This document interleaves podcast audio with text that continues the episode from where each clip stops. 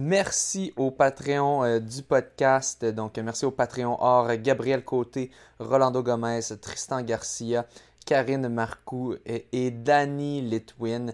Euh, merci aussi à la Patreon mécène du podcast Catherine Gagné. Allez voir sa page Facebook Catherine Gagné, kinésiologue, euh, pour des entraînements de renforcement musculaire faits pour les coureurs par une coureuse de l'élite québécoise. Catherine Gagné, kinésiologue. Euh, et allez voir son Patreon si vous êtes intéressé pour les entraînements, plus d'entraînements en direct. Euh, et euh, finalement, un, petit merci aussi à un Patreon qui, qui, disait que ce n'était pas nécessaire de le nommer, mais quand même, il n'a pas dit non plus qu'il désire garder son anonymat. Donc merci à André Daigle pour le support. et sur ce, bonne écoute.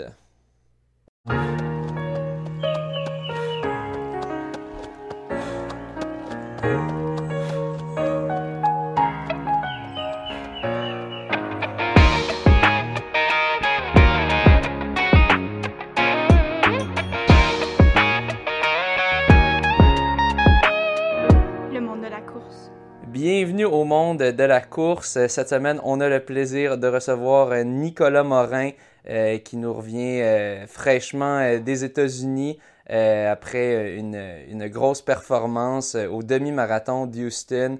il est allé abaisser son, son record personnel de plus d'une minute, si je ne me, si je me trompe pas. donc, ben, on, va tout juste avant de, de, de, de, demander, de, expliquer comment tu es rentré dans le monde de la course. On va juste euh, passer au-dessus de tes, records personnels. Euh, donc, euh, bon, si on regarde à l'extérieur, 800 mètres, 1,49,82. Là, je sais qu'on a beaucoup d'auditeurs qui ne se connaissent pas trop, 800 mètres. Ben, tout d'abord, dites-vous, essayez de faire un tour qui est 400 mètres, qui est la moitié en moins d'une minute je garantis que 95% de mon auditoire n'est pas capable. Euh, à moins qu'il soit, que j'ai beaucoup d'élites qui m'écoutent, mais quand même, c'est vraiment difficile. Là, ça, c'est des tours en. Si tu fais euh, une 5, ça c'est en bas d'une 50, donc c'est des tours en bas de 55 secondes. Ouais, fait que c'est. Ce qui donne un score IAF de 1031. Euh, au 1500 mètres, toujours à l'extérieur, 344.43. Euh, ça, c'est en Belgique. 1048, euh, qui est ton, ton plus haut. Non, qui est ton deuxième plus haut score IAF, ou World Athletics maintenant.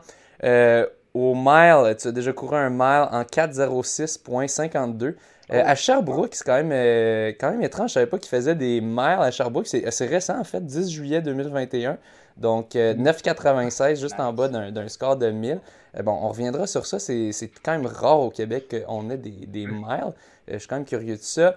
Euh, bon, ensuite, si on, passe vite, parce qu'après ça, on va avoir aussi tes, scores indoor. on a au, 10 km récemment, cette année, on a compétitionné contre au championnat canadien de, 10 km. les seuls championnats canadiens qui ont pu avoir lieu, du moins sur route. et tu as fait 30-26 premier comme gros 10 km à, ce que j'avais compris euh, sérieux pour toi à vie. Euh, une 0542 tout récemment euh, au demi-marathon de Houston, un score de 9,68, tout juste en bas de, de 1000. ça, c'est la deuxième meilleure performance québécoise de l'année. Si je ne me trompe pas, je pense qu'il y a juste euh, troisième, il y aurait Benjamin aussi. OK, Benjamin aussi était en dessous de ça. OK, donc on avait Benjamin, puis il y avait. C'était Pierre-Yves Normandin, l'autre, qui était en dessous Félix Non, non, Félix Lapointe-Pilote, c'est ça.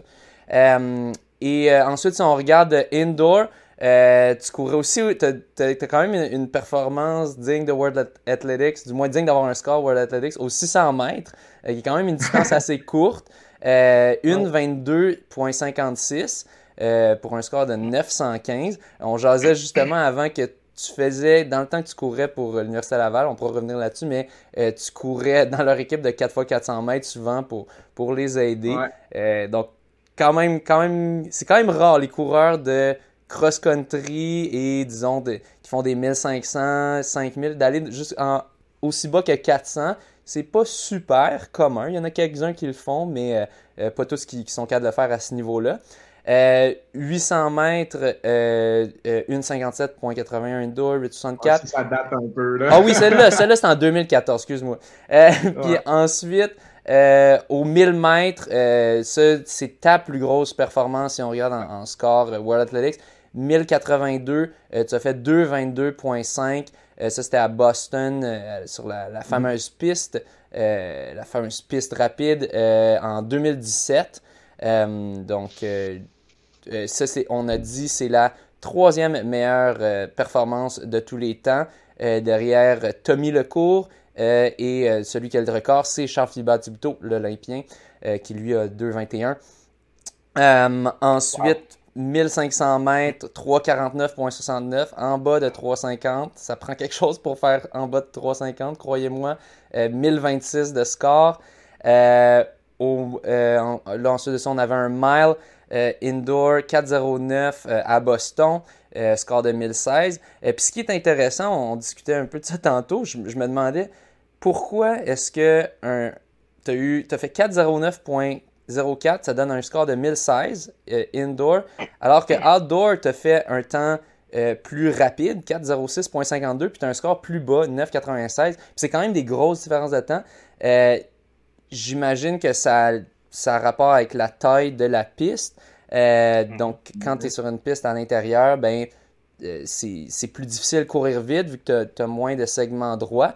Mais je savais pas que c'était aussi gros l'effet de, de, correction, qu'il faisait vraiment quand même. Euh, euh, ton, ton, score était vraiment amélioré, si on veut, quand tu courais sur une plus petite piste, ou on pourrait dire aussi l'inverse, que quand tu cours sur une plus grande piste. Il faut, aussi penser, tu sais, indoor, les, les pistes, a, à Boston, c'est vraiment rapide, c'est relativement similaire à une piste extérieure, mais si on prend une piste comme le PEPS, mettons, à l'Université Laval, ben peut-être que la différence de points s'expliquerait plus là, si c'était fait sur une piste comme ça. Fait que c'est une piste qui est comme moins rebondissante, moins bonne qualité, genre ou... Ouais, c'est ça. Boston est quand même reconnu pour rebondir, être super rapide, quasiment presque plus qu'extérieur. Ouais. Mais euh, relativement à l'intérieur, normalement, c'est un peu plus lent qu'à l'extérieur.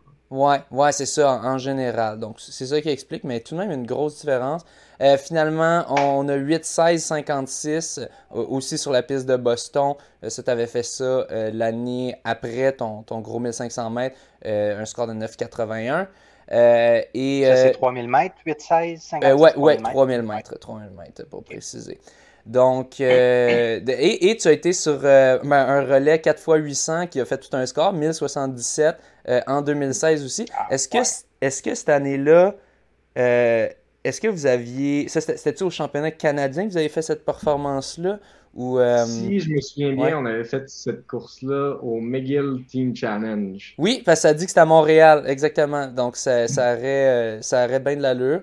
Euh, et donc, j'imagine que vous étiez classé pour les championnats canadiens. Puis cette année, vous, te souviens-tu que vous aviez fini combien de Je me souviens, votre équipe de 4 fois l'année qu'on avait fini troisième. Troisième, ok. ok. Mhm. Donc, euh, ben bon, suite à, cette introduction, pour, pour avoir un peu une idée euh, à qui on parle, ben, je, vais, je vais te demander, Nicolas, de, de nous expliquer comment tu es entré dans le monde de la course. Ouais, moi, ben moi, la course à pied, c'est une longue histoire d'amour. Ça remonte pas longtemps. Là. Euh, moi, j'ai commencé à courir là, euh, au primaire. Dans le fond, j'ai commencé avec euh, les cross-country scolaires, puis le circuit de course sur route du circuit endurance. Fait que moi, dans le fond, je faisais les, les petits 1 km qui étaient organisés sur le circuit endurance, puis je les faisais toutes pour avoir le, le trophée là, à la fin d'année. Puis, euh, dans le fond, là, euh, ma mère a comme implanté le cross-country à mon école primaire où est-ce que j'allais. Puis, j'ai commencé à faire les cross-country là. C'était quelle euh, école? C'était la Perdriole. Fun fact, c'est la même école que Elissa Legault qui a ah! aussi des bonnes performances dernièrement sur longue distance. Ben oui, ben oui, on l'a mentionné souvent. On l'a mentionné aussi, ben oui. OK, OK, ben c'est intéressant à savoir. C'était relativement il n'y avait pas de pression. Là, à cet âge-là, c'était surtout pour le, plaisir. Puis, euh, c'est ça, tu sais, continue à faire les circuits de, course sur route. Puis, mes parents voyaient que je devenais compétitif. Puis là, j'étais rendu euh, au secondaire. Puis, j'ai rejoint le club d'athlétisme euh, de CRVD, Vaudreuil-Dorion, avec Claude David. Puis là, j'ai commencé à faire plus des entraînements avec une planification qui était organisée. Puis, à faire un peu de la piste. Puis j'ai tout le temps aussi continué en parallèle à faire le circuit là, qui était RSEQ, là, que ce soit en piste, euh, en piste ou en cross-country. Mm-hmm. tout mon secondaire, là, euh, c'est ça, j'étais dans le, le C'était dans quelles années pour ton secondaire? bonne question. Là. On sait quel âge on a, mais quel âge? Là, j'ai 27. Oh. Sûrement, c'était peut-être autour de quoi, je sais pas, 2008, dans ce coin-là. OK. OK. T'avais quel âge quand t'as commencé? T'as 27. 27, toi, ça. Je suis là, t'as 27 actuellement. OK. Puis c'est ça, tu sais, euh, il y avait une course de 5 km aussi à mon école euh, à chaque année qui était motivante. Fait que tu, veux, ouais. courir vite oh, ouais. les années d'école. Ouais. Euh, tu les remportais, tu gagnais ou tu étais dans les, dans les tops? Ouais, c'est ça, j'avais le record d'école euh, oh, ouais. à, à, chaque année. Puis, ça, ça tu sais, j'étais motivé quand j'étais plus jeune par le parcours des les Jeux du Québec, les Légions, je passais par là je faisais surtout, c'est ça, des plus courtes distances à cette époque-là en track. Là. Je faisais le 800, 1200 quand on est cadet. Mm-hmm. Puis euh, après ça, après avoir passé le secondaire, euh, je voulais aller dans un cégep qui était inscrit au niveau. Euh, faut être inscrit au niveau canadien là, pour pouvoir participer au championnat euh, de cross-country. Collégial. collégial, c'est ça.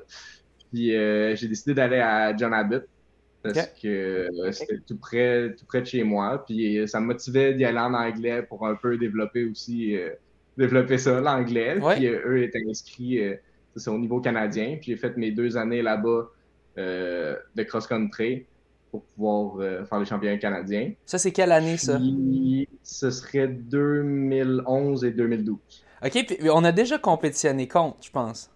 Ah oui, mais nous, on compétitionne contre depuis longtemps. Ouais, ouais. non, non, mais, non, mais je sais, mais je parle, je parle comme même au cégep. sais, ça, on, on compétitionnait contre McGill, euh, l'Université Laval. Mais c'est vrai, je pense, je me souviens d'avoir vu. Puis c'est ça, toi, t'étais loin devant. Moi, dans, à cette époque-là, j'étais milieu du pack. J'étais capable d'être le quatrième coureur de l'équipe. Mais c'est ça, je me souviens, je me souviens d'avoir vu euh, d'avoir vu ton nom, puis, ou dans des photos de course, puis là, quand tu essaies de te trouver, puis là, en premier, tu vois tous les premiers, puis là, t'es comme bon. ok, cool, oui, oui. Ouais, ça monte à longtemps. Oui. puis, euh, c'est ça, pendant que j'étais à. Hum, ça devait être ma dernière année, là, collégiale. Euh, Félix-Antoine m'avait approché, puis il était venu me parler, puis il m'avait demandé si ça m'intéressait de venir à Québec. Puis il m'avait invité à venir faire une séance là, avec eux autres pour essayer. Puis euh, aussi, il faut mentionner, ma soeur était déjà à Québec dans l'équipe de course. Puis moi, je savais pas mal déjà que je voulais aller à Québec, mais j'ai dit Ah ouais, on est faire un test, voir un peu tout. Puis euh, finalement, j'avais vraiment trippé. Puis les gars avaient été super accueillants quand j'étais allé. Puis euh, moi, c'était sûr que je m'en allais à Québec. Fait que dans le fond, là, dès que j'ai terminé le cégep, j'ai même pas passé l'été à Vaudreuil où est-ce que j'habitais. Ouais. Je suis parti tout de suite à Québec puis euh, pour aller m'entraîner là-bas. Puis euh, c'est ça, là, j'avais le plan de faire mes cinq années universitaires euh, à l'Université Laval pour faire les, les cinq années de ouais, d'éligibilité. À l'époque, CIS qui est devenu U-Sport. Oui, oui, oui. Puis effectivement, je me suis inscrit au bac en admin pour faire marketing, que j'ai tiré comme sur quatre ans, pour avoir quatre cours par année. Puis après ça, j'ai fait un certificat en art et sciences quatre cours, quatre cours par session, tu veux dire? Quatre cours par session, oui, excuse.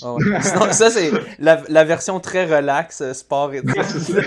Mais juste pour revenir euh, avant John Abbott, dans le fond, je pense pas que l'équipe était super forte, mais toi, je pense, me semble, tu, tu te rendais quand même aux Canadiens, ils t'envoyaient juste toi, me semble, non? Ouais, ça, c'était vraiment intéressant. Là. Ils m'avaient super euh, supporté, j'avais été le seul à me classer, puis il y avait m'avait donné du support financier pour aller, c'était euh, au BC la première C'était à Kamloops? Euh, c'était à Kamloops. Oui, c'est ça. Ouais. Il m'avait envoyé, puis avait été, euh, ça avait été super, l'expérience, puis c'est ça. Puis les coachs, eux autres aussi, ils trippaient que je performais, puis non, c'était des beaux souvenirs d'être passé par là.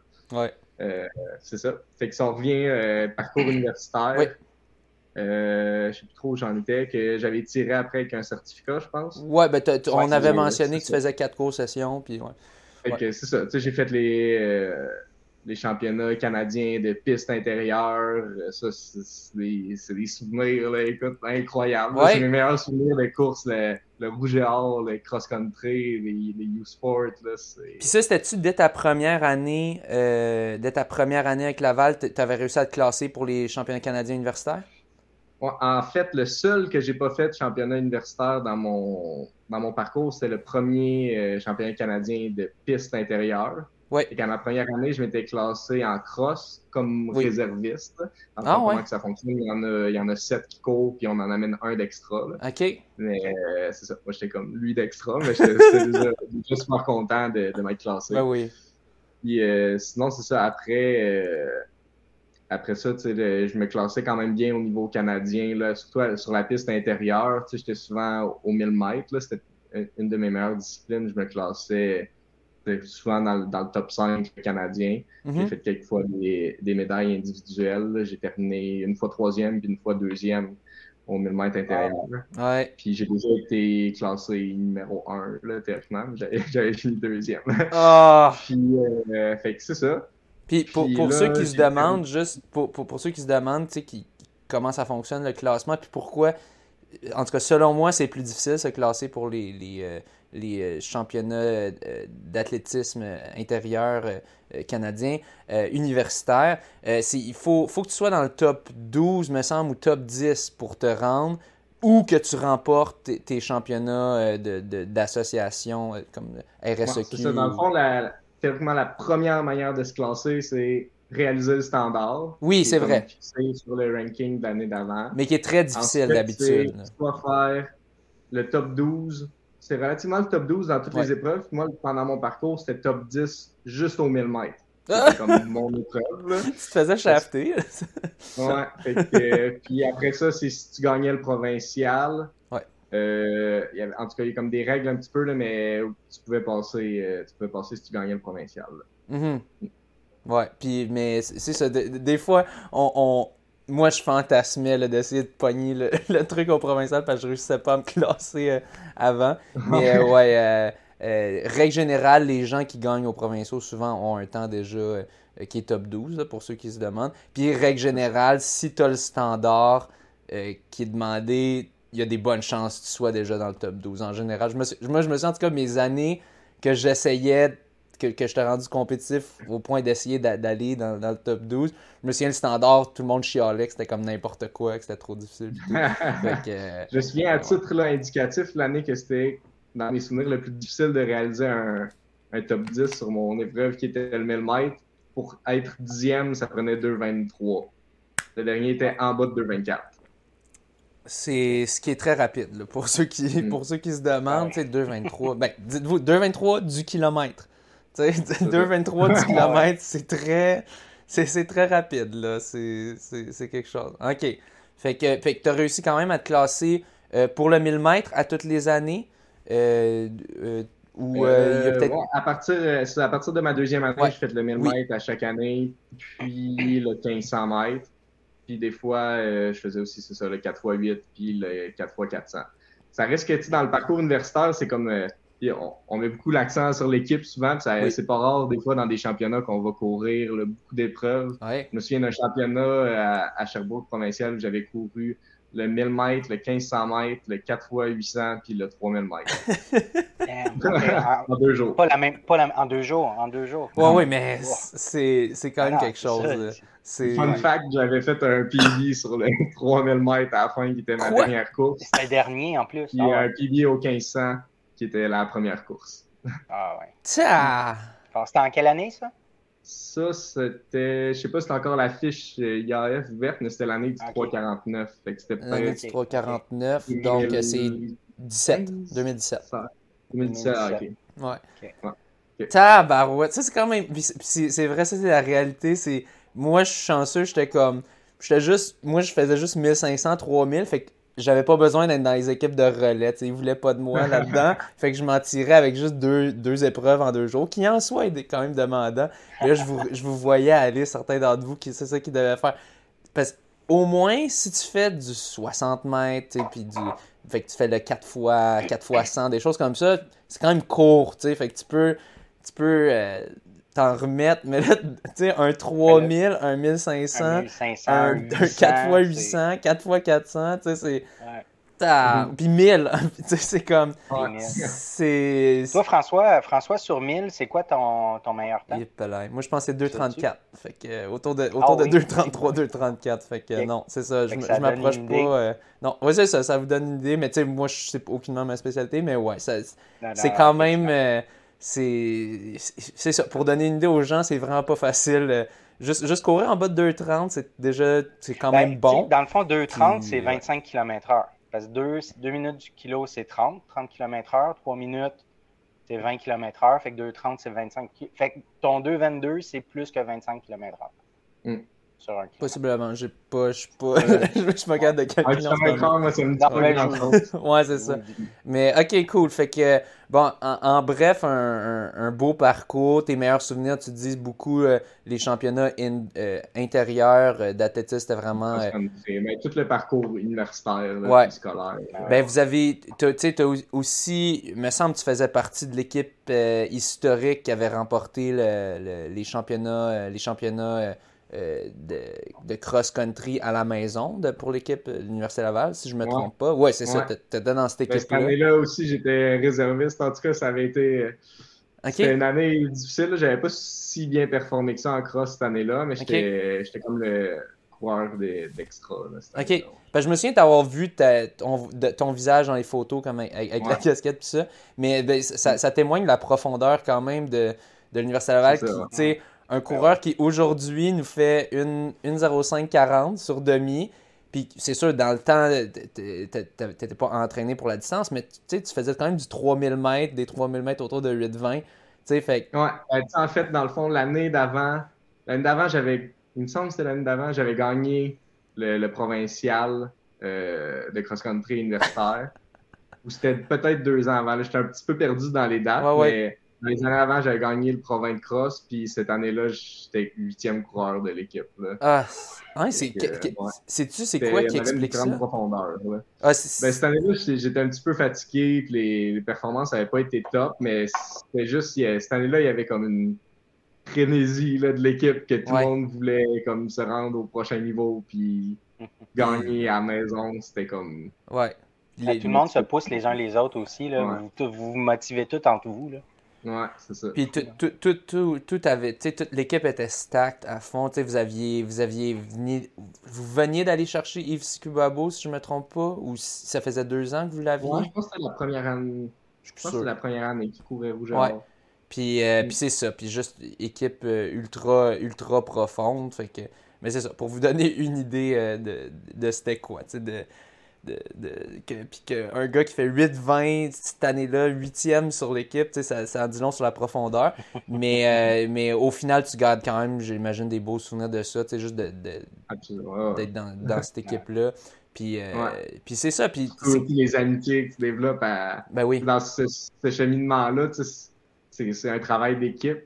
Puis c'est différent que n'importe quelle autre chose que tu fais du côté civil euh, mm-hmm. dans, le ce qui est théoriquement le même sport, mais c'est complètement différent. Non, c'est ça, c'est, souvent je dis c'est comme les, c'est les expériences, d'aller à l'hôtel avec l'équipe, puis là tu niaises dans la chambre d'hôtel.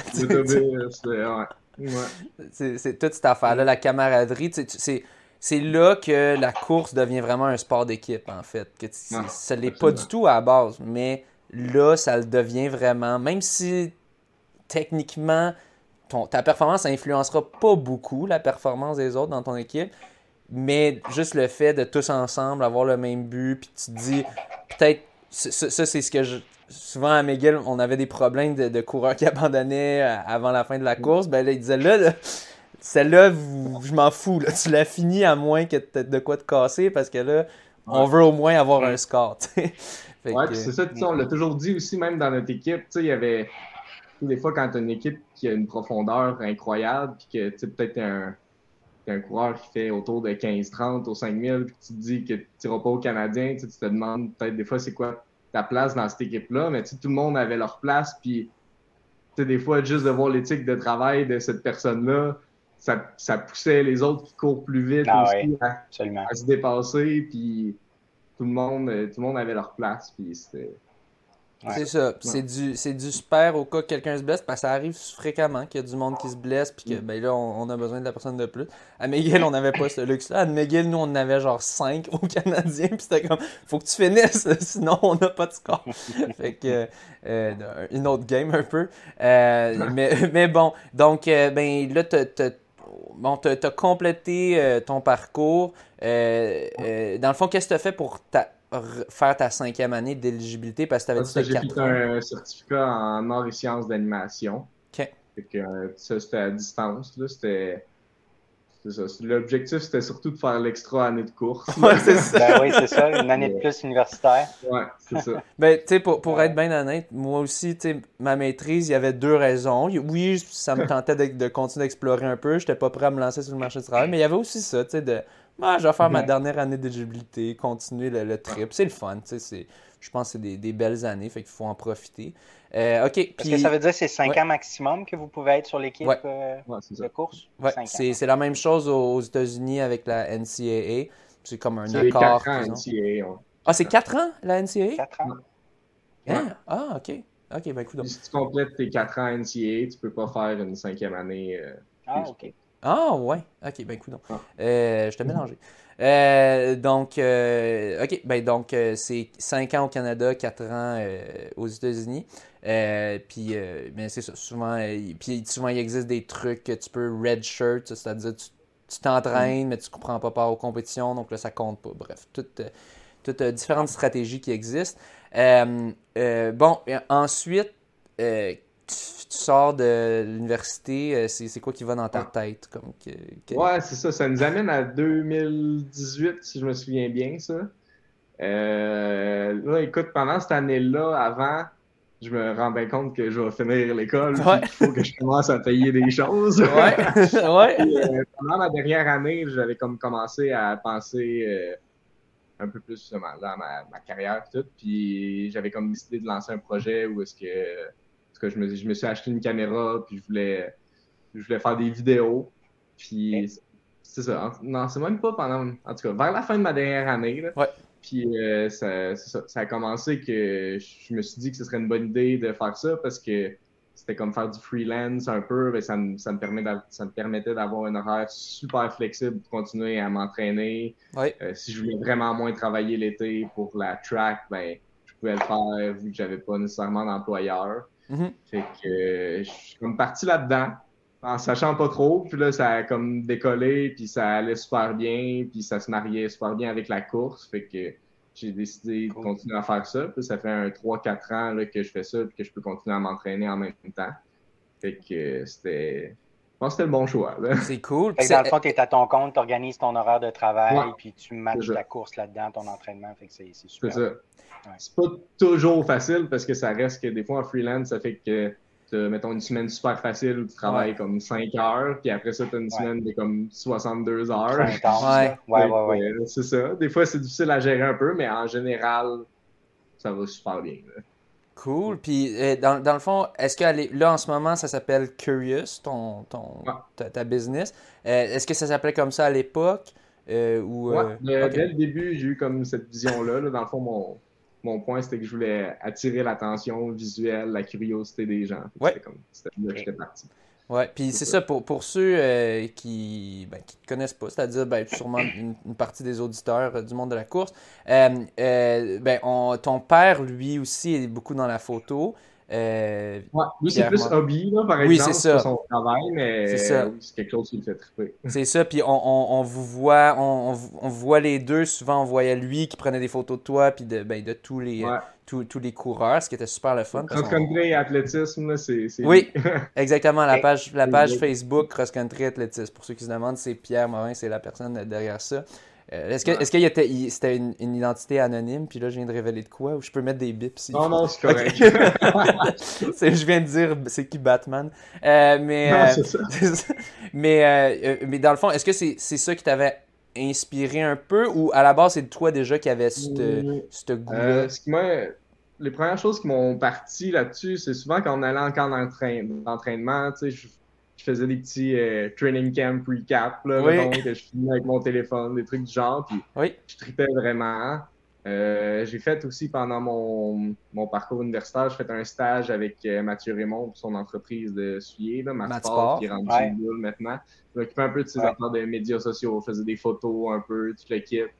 Euh, comme créatif dans, dans le domaine de création pour, pour ses publicités. Puis je sais pas, ça m'a comme ça m'a ça m'a juste euh, lancé point de me dire, je m'achète une caméra, puis je sais pas ce que je fais, mais j'apprends, puis j'essaye. Puis finalement, je me suis juste mis à écouter plein, plein de tutoriels, des vidéos tout le temps, puis euh, j'ai appris, puis euh, c'est ça, maintenant. Oui, puis ça fonctionne.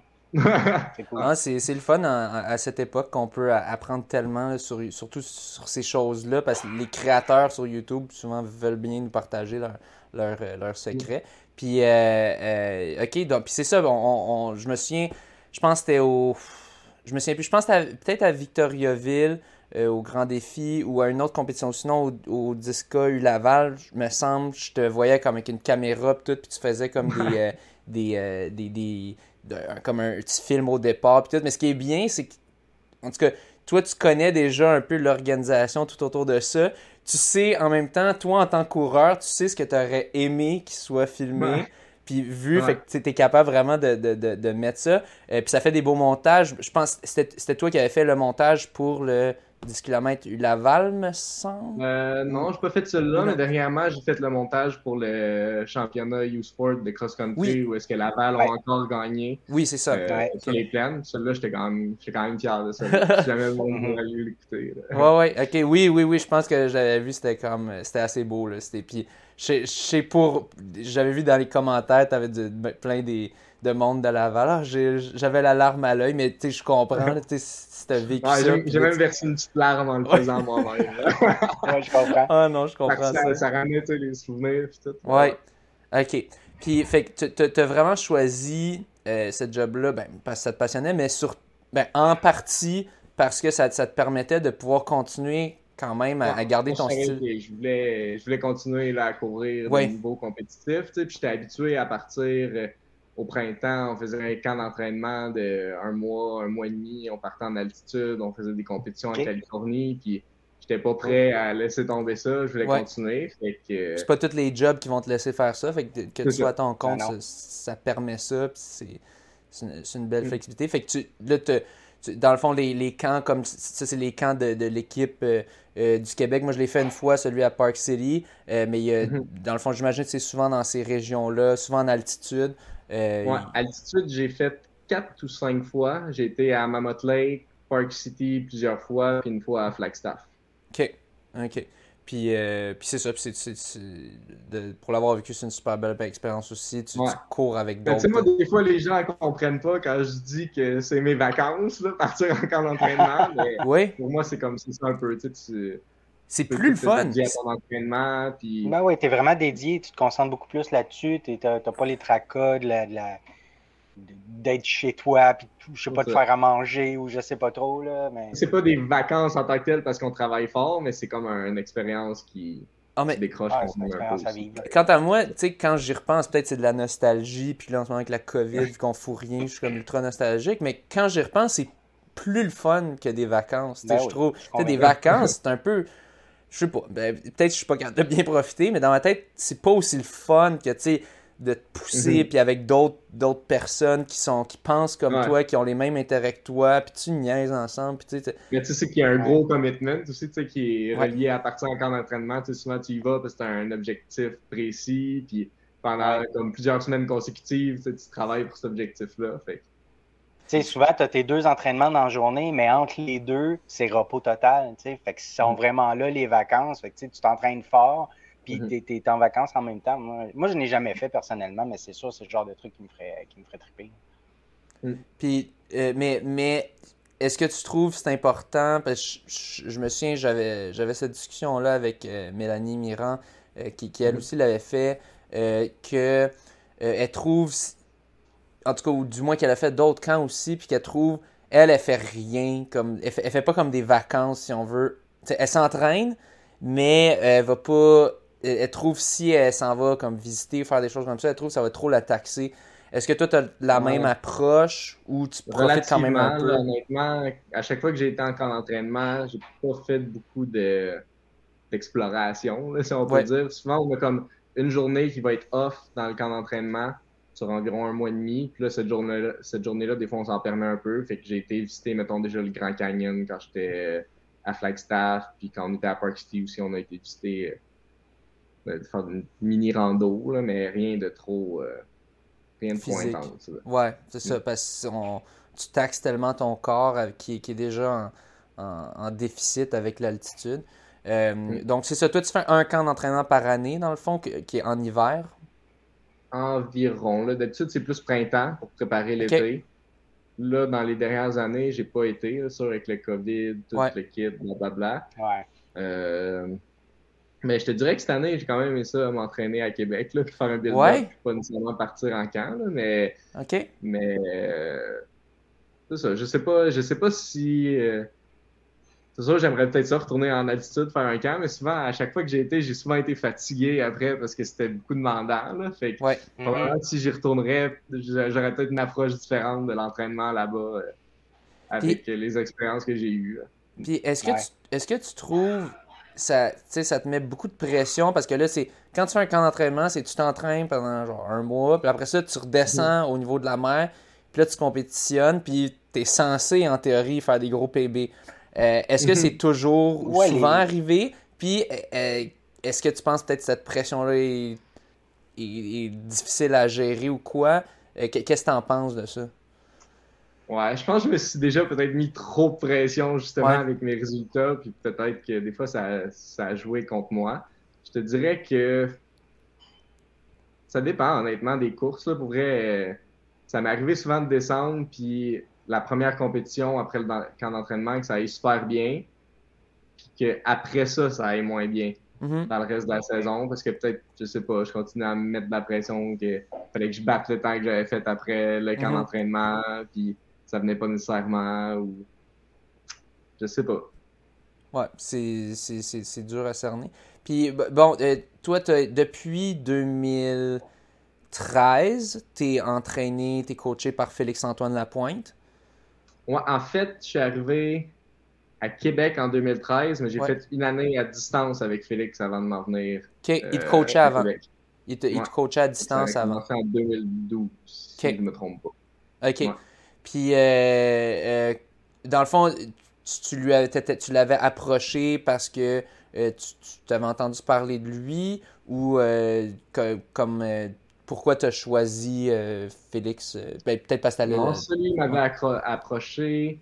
Il m'avait donné un petit document pour que c'est ça, j'aille tester un entraînement. Puis il m'avait jasé euh, à cause des performances que j'avais faites. Puis je me souviens aussi, il avait été, il avait été coach à Légion quand j'avais été. Puis il était venu me parler aussi. OK ça. Il, m'avait approché un, peu là avant que, que je fasse un oh, ouais. puis, puis, tu disais que tu avais vraiment hâte d'aller les rejoindre à Québec. Il doit avoir, tu sais, il y avait un aura, il y avait quelque chose là, qui. Ah, ben c'est que moi, je voyais déjà ma soeur, Levi, oui, parce que dans l'équipe. Puis je voyais les gars qui avaient l'air à triper, puis c'était. Il n'y avait pas de C'est quoi le, prénom? C'est quoi le prénom de ta sœur? Isabelle, Isabelle Morin. Isabelle, Isabelle Morin, qui était aussi dans le club, euh, dans le club là-bas. Ouais, c'est ça. OK. Puis, euh, ouais, c'est ça. C'est quand même. Euh, euh J'asais avec des, des, des, coachs, dont mon coach, puis qui disait il y a une, une, partie aussi de.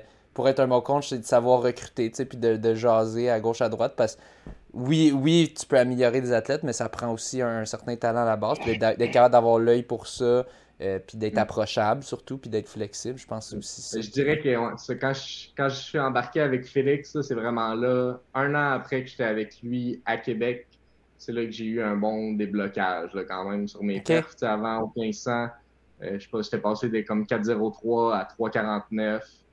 Ça, c'était comme... OK, avant, tu étais à 4,03 niveau cégep, puis après un an avec lui, c'est là vraiment passé en sub 4 euh, puis. Euh... Ah non, 3,49 Attends, 3,49 ou 3,5 Ouais. 3,49 ou 59 Ouais.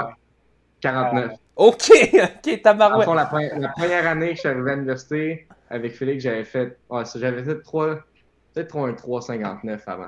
J'ai peut-être passé de 59 à 49. Et tabarouette. Mais j'avais quand même eu une, amélioration quand même significative dans les premières années quand je suis embarqué avec Ah non, c'est ça, parce que tu me disais 4-3 à 3,59. Je crois que c'est quand même mm. bon, mais tu sais, oh non, c'est 3,49. Mm. C'est quand même énorme. ouais. ok. Aussi, là, je suis passé quand même relativement rapidement de comme un genre d'une 56 à autour d'une 51. Qui est beaucoup, qui est beaucoup sur le 149. Ah ouais. ouais. Puis tu, tu l'attribuerais à quoi un peu? Est-ce que, est que dans le fond, avec lui, tu t'entraînais plus? Est-ce c'est, quoi un peu qui. Ben, ça fait longtemps quand même, là, ce changement-là. Fait que je me, je me souviens que la planète était quand même relativement différente, mais c'est aussi juste le milieu qui était comme ultra plus motivant. Euh, mm-hmm. Tu courais plus tes entraînements tout seul. J'imagine à John Abbott, c'était toi devant, puis c'est un peu ça, versus là, tu as du monde à chasser. Mais le temps que j'étais à John Abbott, surtout mes entraînements, je les faisais civils avec le club euh, à Vaudreuil-Dorion. OK. Fait que je m'entraînais avec, euh, dans le temps, Mathieu Sturkenboom puis Marc-Antoine oui.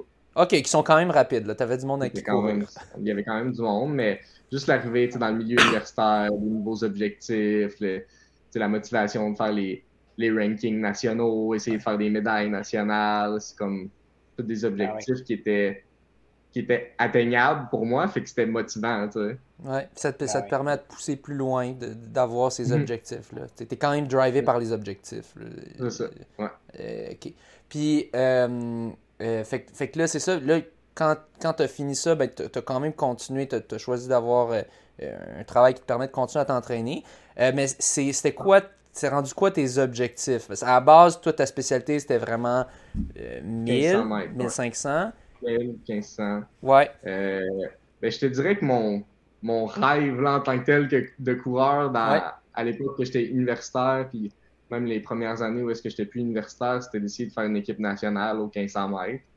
Ouais. Puis, euh, tu sais, j'étais motivé par ça. Fait que les premières années aussi, après que j'ai fini l'université, je, je voulais continuer à faire du 1500 mètres, essayer de baisser mon temps. Tu sais, je voulais essayer de faire autour de 3,40. Puis finalement, ça s'est pas vraiment passé. Faire une équipe nationale, ça serait genre au jeu de la francophonie ou bien au NACAC, des affaires de même, genre? Ouais, c'est ça. OK. Ouais, J'ai déjà fait les jeux de la francophonie, mais j'étais équipe Québec, par contre. OK, et non équipe Canada. Je voulais avoir la camisole euh, ouais, de Team Canada. Ouais, ouais, ouais. ouais. Ouais, c'est ça. Puis euh, ça, dans mon, même dans mon parcours universitaire, il y avait, il y avait la compétition des NACA Q23. Ça, c'était une équipe nationale qui était relativement atteignable pour moi. Puis ça, ça a été un de mes, un de mes moments difficiles en tant que coureur. Mais j'avais manqué cette équipe nationale-là sur 1500 mètres par 0.02. Ah, oh, tu me niaises. Ah, tu me niaises. 0. OK peux raconter l'anecdote euh, relativement rapidement. Mais dans ah le fond, euh, on prenait deux athlètes par distance. Puis là, euh, toute la saison avait relativement bien été. Le standard était de 3,45-0-0. Puis moi, je pourrais des 3,46, 3,47 à peu près toute la saison. Puis la date limite de sélection approchait. Puis Félix m'avait dit, ben regarde, tu t'en vas au BC, un deux semaines tout seul, puis tu vas courir, tu vas traverser aux États-Unis, aller faire Portland, puis deux compétitions à Vancouver, euh, Vancouver Victoria. En tout cas, les deux premières compétitions, ça va moyen. Je fais un 3,46. La deuxième va super mal. Je fais 3,56. Puis euh, après ça, la dernière compétition, c'était la dernière journée pour se qualifier pour la compétition. Puis à ce moment-là, il y avait une seule personne sur la distance de 1500 mètres qui avait réalisé le standard. Donc, si je le faisais, c'était comme oh. automatique que j'y allais. Il y avait, il y avait un autre spot de libre, mais ouais. C'est ça. Puis finalement, j'ai couru 3,45.018. Ah! Oh. ça, a été relativement difficile. ouais, je comprends. C'est. Tu, dis le, tu dis le nombre de choses que j'aurais pu faire pendant cette, cette 3 minutes-là. De plus, juste pour aller chercher le point 02, c'est fou pareil. C'est. Ah! non, c'est point 2. C'est point 2 quand même. Ok, c'était 345.018 que t'as fait. Ouais, c'est ça. Ah! Oh, non! c'est dégueulasse. C'est dégueulasse. c'est fou. C'est fou. C'est dégueulasse. moi, oh my god. Moi, je m'en voulais parce que j'ai raté le record de McGill par genre 0.5 euh, sur mes 500. De manquer mm. ça par 0.02. 0.02. Ouch! c'est ça. Mm. Puis après, après c'est comme environ ces deux années-là où j'ai continué à faire du 800, du 1500. ben là, il faut savoir que moi, pendant tout mon parcours universitaire, puis justement ces deux années-là après, j'ai quand même souvent eu des problèmes là, de tendons d'Achille, puis des, bonnes douleurs des... qui revenaient tout le temps. Puis là, ça continuait encore après ces années-là à comme tout le temps revenir dès que je faisais de la vitesse. Fait que j'ai comme j'ai décidé, de me tourner un peu plus vers le long vu que ça demande ça demande un peu moins de stress musculaire mm-hmm. puis euh, des, des, entraînements qui sont intenses. Puis en faisant le, en faisant le switch ben, j'ai commencé à avoir moins mal puis ça va mieux là, ces temps-ci. Ouais. C'est quand que tu t'es dit je vais faire ce switch là quelle année? Ben c'est flou un peu là, comme changement. Parce que euh, est arrivé la COVID, là, il y avait comme pas trop de compétition, on s'entraînait, mais on savait pas trop pourquoi. Exact. Puis, une des choses qui, me, qui me gardait motivé pendant la, la COVID, c'était juste de faire toutes mes sorties de jog pas à bloc, mais relativement rapidement. Puis euh, je disais à Félix que j'aimais ça faire des longues sorties. Fait que il m'en mettait pour que je reste motivé. Puis là, tu sais, des fois, j'ai envoyé des sorties, mettons, de 25, 26 kilos à 3,34, 3,35, 10 kilos. OK. Puis euh, de là est venu comme l'idée un peu qui m'a dit en niaisant Ben, t'arrêtes ça faire euh, du demi ou des demi, des ben. tunnels. Puis euh, finalement, j'ai laissé voir si ça m'intéresserait peut-être. Puis j'ai continué à faire ça pendant la, pandémie, à jogger vite pour le fun. Puis, euh, puis finalement, le projet s'est comme concrétisé euh, en faisant un genre de time trial, le demi-marathon, pour me tester. Oui. Ce qui est drôle. Ça, t'avais fait ça en 2020 en ou 2021, début 2020? Ben, je pense que c'était fin 2019. Ah, fin 2019. Ok, c'était un peu avant la pandémie. C'était peut-être. Non, c'était 2020. Non, non, c'était ouais, 2020. Pendant période, OK. Ouais. Puis, euh, ce qui est drôle, c'est que je n'étais pas tant shape à ce moment-là. Puis, euh, j'étais supposé faire la semaine d'avant un time trial de 8 kilos, puis la semaine d'après, le time trial demi. Puis finalement, je fais un entraînement là, qui était comme un 10 fois 1000 mètres. Puis ça allait tellement mal que Félix m'a dit d'arrêter l'entraînement. J'avais de la misère à comme faire des kilos en 3-12. Ouais, qui pour, pour, un gars de ton niveau, ça devrait pas être si difficile. C'est ça. Finalement, il cancelle le time trial. C'était sur piste On, on parle-tu des, des 10 fois 1000 C'était sur piste C'était sur un turf intérieur, un terrain synthétique de soccer intérieur. Ok. Ah ouais, ok c'est un peu plus lent quand même que sur la piste, mais c'est pas si normal. ok, ouais, ouais. ça. Puis finalement, on cancelle le time trial 8 kilos. Puis la semaine d'après, il me dit Ben, j'aimerais ça quand même que tu l'essayes, le demi, puis essaye de faire une 10, une 12, là, puis on verra. fait que là, moi, je me dis Bah, on va voir, là, ça va être, ça va être drôle. fait que là, la journée, la journée arrive. Euh, je m'étais quand même arrangé, il y avait une couple de personnes qui étaient là, j'avais quelqu'un qui me suivait en vélo. Puis j'avais deux autres personnes qui venaient pour faire comme 15 kilos avec moi. OK. Puis finalement, comme je pars, puis là, au, premier kilo, je regarde Olivier Desmeules qui est en vélo à côté de moi, puis là, je dis Ouais, je suis comme sur un pace de 2,59 au kilo. What je vais ralentir un peu. puis là, finalement, j'ajuste le pace, puis tout. Finalement, je ralentis à comme du genre du 3,10 à peu près. OK. 3,9. Puis là, je suis comme Ben, je me sens bien, là. Fait que je vais juste continuer là-dessus. C'était une journée comme super venteuse. Là. Moi, ça se faisait sur une boucle de 4 kilos. Fait qu'il y avait comme un genre de 2 kilos vraiment venteux, 2 kilos gros ventre d'eau. Et finalement, ça donnait que comme je faisais des genres de 3-12, 3-12, 3-6, 3-6 dans, ces eaux-là. OK. Puis là, finalement, je cours, puis je me rends compte que je vais peut-être bien faire en fait une 7. fait que finalement, c'est ce qui s'est passé. J'ai comme fait euh, une 6,55. Wow. Time trial-là qui avait été euh, calculé là, à, roulette euh, parce qu'il y avait d'autres gars ah qui avaient fait un time trial demi-marathon là. on voulait être sûr que c'était comme un vrai 21 points. Un parcours. Euh... Ouais, ok. On voulait pas que ce soit juste GPS. C'est comme. C'est moyen, en tout cas, GPS. Oh, oui, effectivement. Il y a tout le temps surtout un. Si ça tourne, surtout si ça tourne, surtout si c'est une. Je pense que sur mon GPS, ça avait donné comme 21 points. 3 ou 4. Ouais, ok, ben c'est quand même bon signe. C'est bon 45 50 secondes de différence. Là, tu sais. OK. Mm -hmm. Fait que c'est ça. Fait que là, j'appelle Félix. Puis je dis euh, Ben, j'ai fait une 6. il capotait un peu. Là. Il était comme pas sûr au début, mais est-ce qu'il l'a comme convaincu que c'était relativement euh, legit comme ouais, c'est qu'il y avait Philippe Morneau-Cartier et Jonathan Tedeschi qui venaient pour faire 15 kilos avec moi. Puis ben, je les avais distancés, puis je les avais, je avais pris un gap malgré que moi je faisais un 21, tu sais. OK. Wow. Euh, il est comme mis un indicateur que j'avais couru vite pour de vrai. Là. Ah ouais, ok. Euh, ben, puis là, on peut voir aujourd'hui avec du recul que c'était très legit. Là. de là est comme né le projet de courir un vrai demi, euh, une vraie course organisée. Euh, là, dans l'ordre, écoute, je sais plus, là, il y a eu une saison de piste quand même dans tout ça, là, où j'ai quand même fait un dans peu... Dans le fond, à l'hiver 2021. À l'hiver 2021. Ça. 2021, ça a été je dirais que ça a été correct là, sur la piste, sans plus. J'ai comme fait un mini PB sur 5000 en faisant 14-32, mais c'était une journée qui était relativement chaude à Laval. François, je pense que. Oui, ah oui, c'était dégueulasse. c'était comme pas une super, super belle condition. Non, non, non. Puis j'ai fait ma première expérience sur 10 000 tracks qui a aussi été relativement pénible.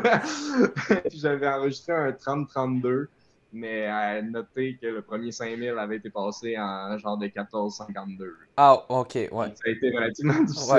Ouais, ouais. fait que la euh, deuxième, c'était 15,30, 15,40. Euh, ouais, ouais, ok. C'est ça. ouais. Fait que euh, après ça. Mais c'est. Juste pour revenir, c'est quand même intéressant de, Dans le fond, toi, tu t'es. Tu sais, c'est pas. Bah, je sais pas si c'est pas que tu n'étais pas intéressé par le long, mais à la base, pas, toi, tu étais intéressé parce que tu étais bon, c'est-à-dire 1000, 1500. puis là, tu pouvais juste plus le faire parce que tu étais blessé. Puis là, tu mhm. t'es dit, bon, ben, je vais voir si je peux faire quelque chose d'autre que je me blesse pas. Puis finalement, tu as vu, mhm. ah, je me blesse pas dans du demi. Puis, ah, finalement, mhm. j'aime ça, courir. Mais tu sais, j'avais quand même déjà fait des bonnes semaines de millage quand on faisait le cross-country. Combien? J'avais déjà fait. J'avais déjà, j'étais déjà monté à 150. OK, quand même. Quand même. Mais pas sur une base régulière. Je te dirais que quand j'étais universitaire, c'était peut-être plus du 130 en cross. J'avais il y avait une année où j'étais monté à 150. L'année que j'avais fait 8-16, on avait fait 150. Ce qui, ce qui, est beaucoup pour un coureur de cross euh, en, général. D'habitude, on voit. C'était comme une semaine pique, une ou deux à 150. Ouais. C'est ça. Mais en moyenne, c'était 120-130 quand même. Ouais, plus dans ces eaux-là. Ouais. Fait que, mais t'étais quand même capable de prendre le millage. C'était une de tes capacités. C'était pas une après cette saison de piste-là, après cette saison de piste-là, on a comme visé plus de. C'est ça, là, faire une coupe de, de course sur route. De, de là qui est venu l'objectif de faire le 10 kg euh, à Toronto, puis de viser le demi à Indianapolis, qui était mon premier vrai demi qu'on allait viser. Fait que j'ai comme starté le build-up, si j'ouvre juste mon Strava pour pas mon trompé ben dans, les mois. Euh, là, on est comme fin début septembre. Début septembre, mettons, je recommençais là, à, m'entraîner avec des semaines sans intensité. Puis euh, là, on visait de faire, c'est ça, le 10 kg qui était en octobre. Puis j'ai eu comme peut-être un genre de 4 semaines, 4-5 semaines d'intensité. Puis là, j'ai comme battu mon PB de track sur route en faisant 30-26. Oui, oui, c'est ça, au 10 km euh, champion canadien à Toronto. Ouais. Puis ça, c'était comme dans le build-up qui était prévu pour Indianapolis. C'est ça, ok. après ça, je continuais à m'entraîner euh, pour la course qui était, je pense, qui était la première semaine de novembre. C'est ça. Mais qu'est-ce qui s'est passé au, printemps, printemps 2021? Euh, tu voulais pas participer aux courses du championnat québécois, le demi de Lévis, ou c'est que tu pouvais pas? Ben, en fait, on pensait aux compétitions sur piste, puis c'était comme pas. OK. J'avais pas encore décidé comme tant que ça de faire de la route. Puis t'avais pas fait la transition complète. Ouais. c'est ça. Pour moi, il y avait quand même un deuil là, à faire d'abandonner le 1500 mètres parce que c'est ça que je faisais depuis que que je suis jeune. C'est pour ça que j'ai quand même pareil couru un, un mile pendant cette saison-là. Je sais oui. que tu voulais qu'on y revienne. Oui, justement. C'est quoi cette affaire-là du mile à Sherbrooke? à Sherbrooke? Moi, c'est ça, on a fait. Euh, Philippe, as comme organisé un mile à Sherbrooke juste pour, euh, juste pour le fun, en tant que tel. c'est ça qui est drôle, c'est que tout l'été, j'ai comme fait des entraînements plus euh, de 5000, 10 000, puis j'ai fait un seul entraînement de vitesse qui, qui, comportait comme des 200 puis un 600. Puis à la fin, je me suis comme excité sur le 600 avec Thomas Fafard, que sûrement plusieurs connaissent. Puis on avait fait comme un genre de 1,22. sur le dernier 600 de l'entraînement. Puis je dis, ah, ben, même si j'ai pas fait de vitesse, il m'en reste encore de la vitesse. Puis, Une 22 sur 600, quand même. Initialement, cette compétition-là à Sherbrooke, je devais faire le 3000, mais il y a eu en tout cas quelques erreurs d'inscription qui ont fait que ma seule option, c'était comme de courir le mile. Puis j'ai décidé que ça me tentait. Là, fait que j'ai fait le, fait le mile, j'ai couru 4-6 ce qui était quand même respectable ben... comparé à mon PB. Ben oui. Non, c'est très. Mettons mon PB de 500 vaut autour, mettons, peut-être d'un 4-2, euh, là, mais. OK. Ben, non, j'ai fait, euh, fait, aussi le championnat provincial, j'ai fait le 1500 mètres aussi cet, euh, cet été-là, considérant que le mile avait bien été, j'avais fini deuxième dans une course stratégique. OK, contre qui? C'était qui qui avait remporté? C'était Elliot Théroux, un, un nouveau jeune loup là, qui se développe, mais qui a couru, il a couru une 50 là, cet été. Fait que c'est ça, la, la, manière que la course s'était passée, j'étais passé en avant là, pour, pour, partir le kick, puis lui, il m'a eu dans, dans les derniers mètres. J'étais content quand même de passer le, le, flambeau pareil. Là, ah ouais. si ça peut les motiver, tant mieux. ah ouais. Ah, je comprends, que c'est. pas que j'ai je viserai plus de faire des saisons nécessairement pour faire un PB au 1500, mais je ne serais pas contre, des fois en fin de saison, même si j'ai pas fait de spécifique, de sauter sur un petit 1500 au PEPS ou à Sherbrooke, puis d'en ben faire un le fun. Fait que toi, t'aimes ça, les 1500 mètres. Toi, toi t'aimes ça. c'est quand même une je dirais. C'est quand même une course qui est relativement difficile. ben, c'est ça. Moi, moi, je trouve ça tellement dur. Là. ouais. Un, un, un 1500, là, t'es t'es comme à bloc tout le long quasiment. je trouve, un 3000, un peu moins. C'est pénible, mais t'es juste un petit peu moins à bloc. Peut-être parce que je m'entraînais pas 3000, moi, ça a souvent été ma bête noire. Là, ouais, ah ouais. Ok, ouais. Euh, je suppose, je suppose que plus on en fait, plus on, l'amadoue, j'imagine. Puis, Probablement. Ouais, ça doit être. Mais en tout cas, les 1500. entre, le 800, entre le 800 et le 1500, qu'est-ce qui est plus difficile? Personnellement, je trouve que c'est vraiment le 1500. Là. Ouais, ah ouais? Ah ouais? Ouais. Ouais. Moi, je trouve le 800, ça fait pas mal, ça fait pas mal bien, bien longtemps. Là. Ouais, mais ça fait mal. Ouais. Il y en a qui seraient pas d'accord. Il y en a beaucoup qui seraient pas d'accord, ah mais le 1500, c'est. C'est que le 1500, il y a une game mentale aussi qui embarque de comme. Il faut que tu l'endures, là, ta douleur. Quand tu commences à avoir mal d'un 800, tu vois la ligne d'arrivée, là. Ouais, peut-être peut que je savais pas gérer mon effort aussi dans les 800 puis que je partais un peu trop vite puis là j'étais dans l'acide lactique pendant 400 mètres. Mais euh, ouais, j'en ai fait deux un ou deux dans ma vie, fait qu'en même temps. Mais c'était pas des beaux souvenirs, disons. Mais ouais, les 15. Ouais, ok, j'imagine tu t'y tu, tu, habitues euh, un petit peu. Tu voulais-tu dire quelque chose, Mathieu?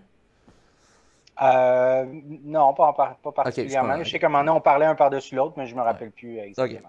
Ah, en fait, je disais, je, disais je comprends que c'était une grosse décision de dire OK, ben je délaisse le, le 1500 puis, euh, pour aller euh, pour t'entraîner pour le demi là, de, de Indianapolis. je comprends que c'était pas, pas facile comme décision. Puis j'ai même l'impression que, tu sais, mettons, ce printemps, tu vas être encore tiraillé là-dessus là, en voulant faire peut-être encore des compétitions. Ouais, c'est sûr aussi que c'est dur parce que là, tu vois aussi quand même les plus jeunes qui se mettent à, mettons, battre les temps que j'ai fait dans le temps, tu sais, puis c'est ça, tout le monde font des performances là, incroyables, puis, il y a ben, beaucoup, il y a beaucoup de développement là, au niveau 800, 1500 des dernières années au Québec, puis on est rendu vraiment fort, là. Oui.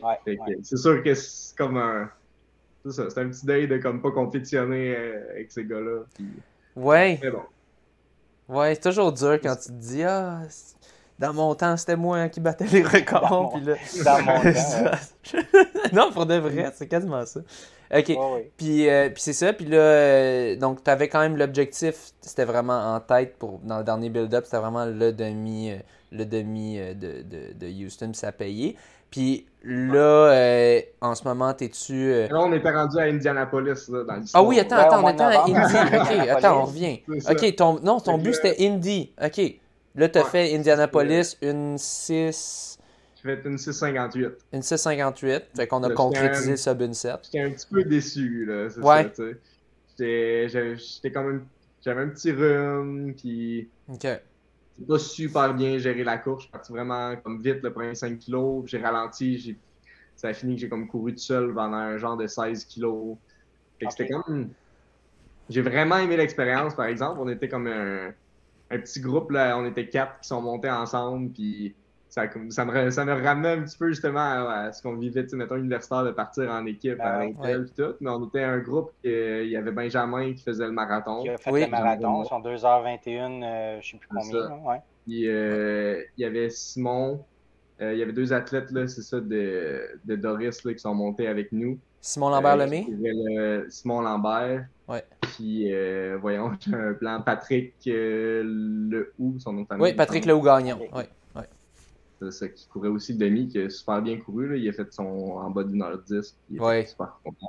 c'est ça, c'était comme le fun. On était les quatre ensemble. On est comme on a full trippé. C'est la première fois que je rencontrais ces deux gars-là de, de, de, Doris. Puis euh, je sais pas, là, ça, ça a cliqué. C'était vraiment c'était nice. ouais. Ouais. Puis euh, fait que c'est ça. Mais relativement côté performance, c'était comme c'était le fun de concrétiser ce que j'avais fait en time trial. Mais d'un autre côté, il venait juste d'avoir Félix Lapointe-Pilote puis Benjamin qui avait enregistré des demi complètement incroyables. Ouais. Trials of Miles. C'est sûr que ça m'avait mis des attentes quand même hautes. Ouais. Euh, tu sais, c'est dur de pas se comparer aux autres. Ouais, ouais. Ouais. Euh, euh, fait que j'étais un petit j'étais un peu déçu là quand même, mais je savais que je pouvais courir un peu plus vite que ça. Ouais. T'avais pas les conditions gagnantes de cette journée-là. là finalement, j'ai pris, euh, j'ai pris un peu des semaines plus relax, là, autour de 80 kilos, je pense. Puis là, je suis descendu comme une petite semaine à 80 kilos. Puis euh, là, j'étais supposé de faire euh, le championnat canadien de cross-country qui était en Ontario. Oui, ouais, j'ai oublié. C'était à Ottawa. À Ouais, à Ottawa, en Ontario. Puis là, finalement, j'étais comme j'étais un petit peu trop déçu du demi. Puis j'ai dit à Félix, ben, puis on avait comme déjà jasé un peu de Houston. J'ai dit, ben, je pense que j'aimerais mieux canceller le championnat canadien de cross, puis faire un gros build-up pour Houston, puis comme vraiment mettre mes chances de tout mon côté pour faire une grosse perf là-bas. Parce que, tu sais, sinon, j'avais l'impression que ça coupait un peu le build-up en deux, vu que la course était comme. était peut-être un mois, un mois après le début du build-up. Je trouvais que là, ça rajoutait une semaine relax, proche, J'aimais moins l'idée. Ça fitait mieux, mieux, dans l'horaire. Ouais. je me suis dit, on, fait commitment pour Houston. Là, j'y ai dit, euh, après le 10 kilos euh, à Toronto, j'ai comme un peu analysé les résultats de, des gens qui étaient en avant de moi. J'ai comme checké un peu le millage qu'ils faisaient par semaine. Ouais. Puis euh, j'ai comme sorti leur plus grosse semaine. Puis c'était du 180, 170, 160. Sais, moi, dans le build-up, ma plus grosse, avait été 130 parce que j'avais quand même mentionné à Félix que je trouvais que quand j'allais en haut de 130, j'étais un peu fatigué, puis on avait gardé ça plus autour de 130 dans les dernières années. Puis là, j'ai dit, ben, je pense que si je veux rouler sur du plus long, ben là, faut faire le step-up, puis que je me mette à faire plus de millage. Puis je pense qu'il a trouvé ça le fun. Là, j'ai dit ça, puis il était craqué à ce qu'on essaye de monter le millage. Puis euh, c'est ça qu'on a fait. fait que euh, j'ai quand même un peu changé, je dirais, juste un peu mon approche un peu mon approche par rapport aux entraînements entre euh, ce que j'ai fait pour Indianapolis puis Houston. Euh, euh, je sais comme pas trop par où commencer, là, mais juste en termes de millage, c'est ça. Félix m'a fait monter jusqu'à 171. Puis le gros bloc de millage, ça a été comme 135. Euh, attends un peu, je veux pas dire n'importe quoi. Je pense que ça a été non, 130, 150, 171, 144, 146. Ça, c'était comme le gros bloc de millage.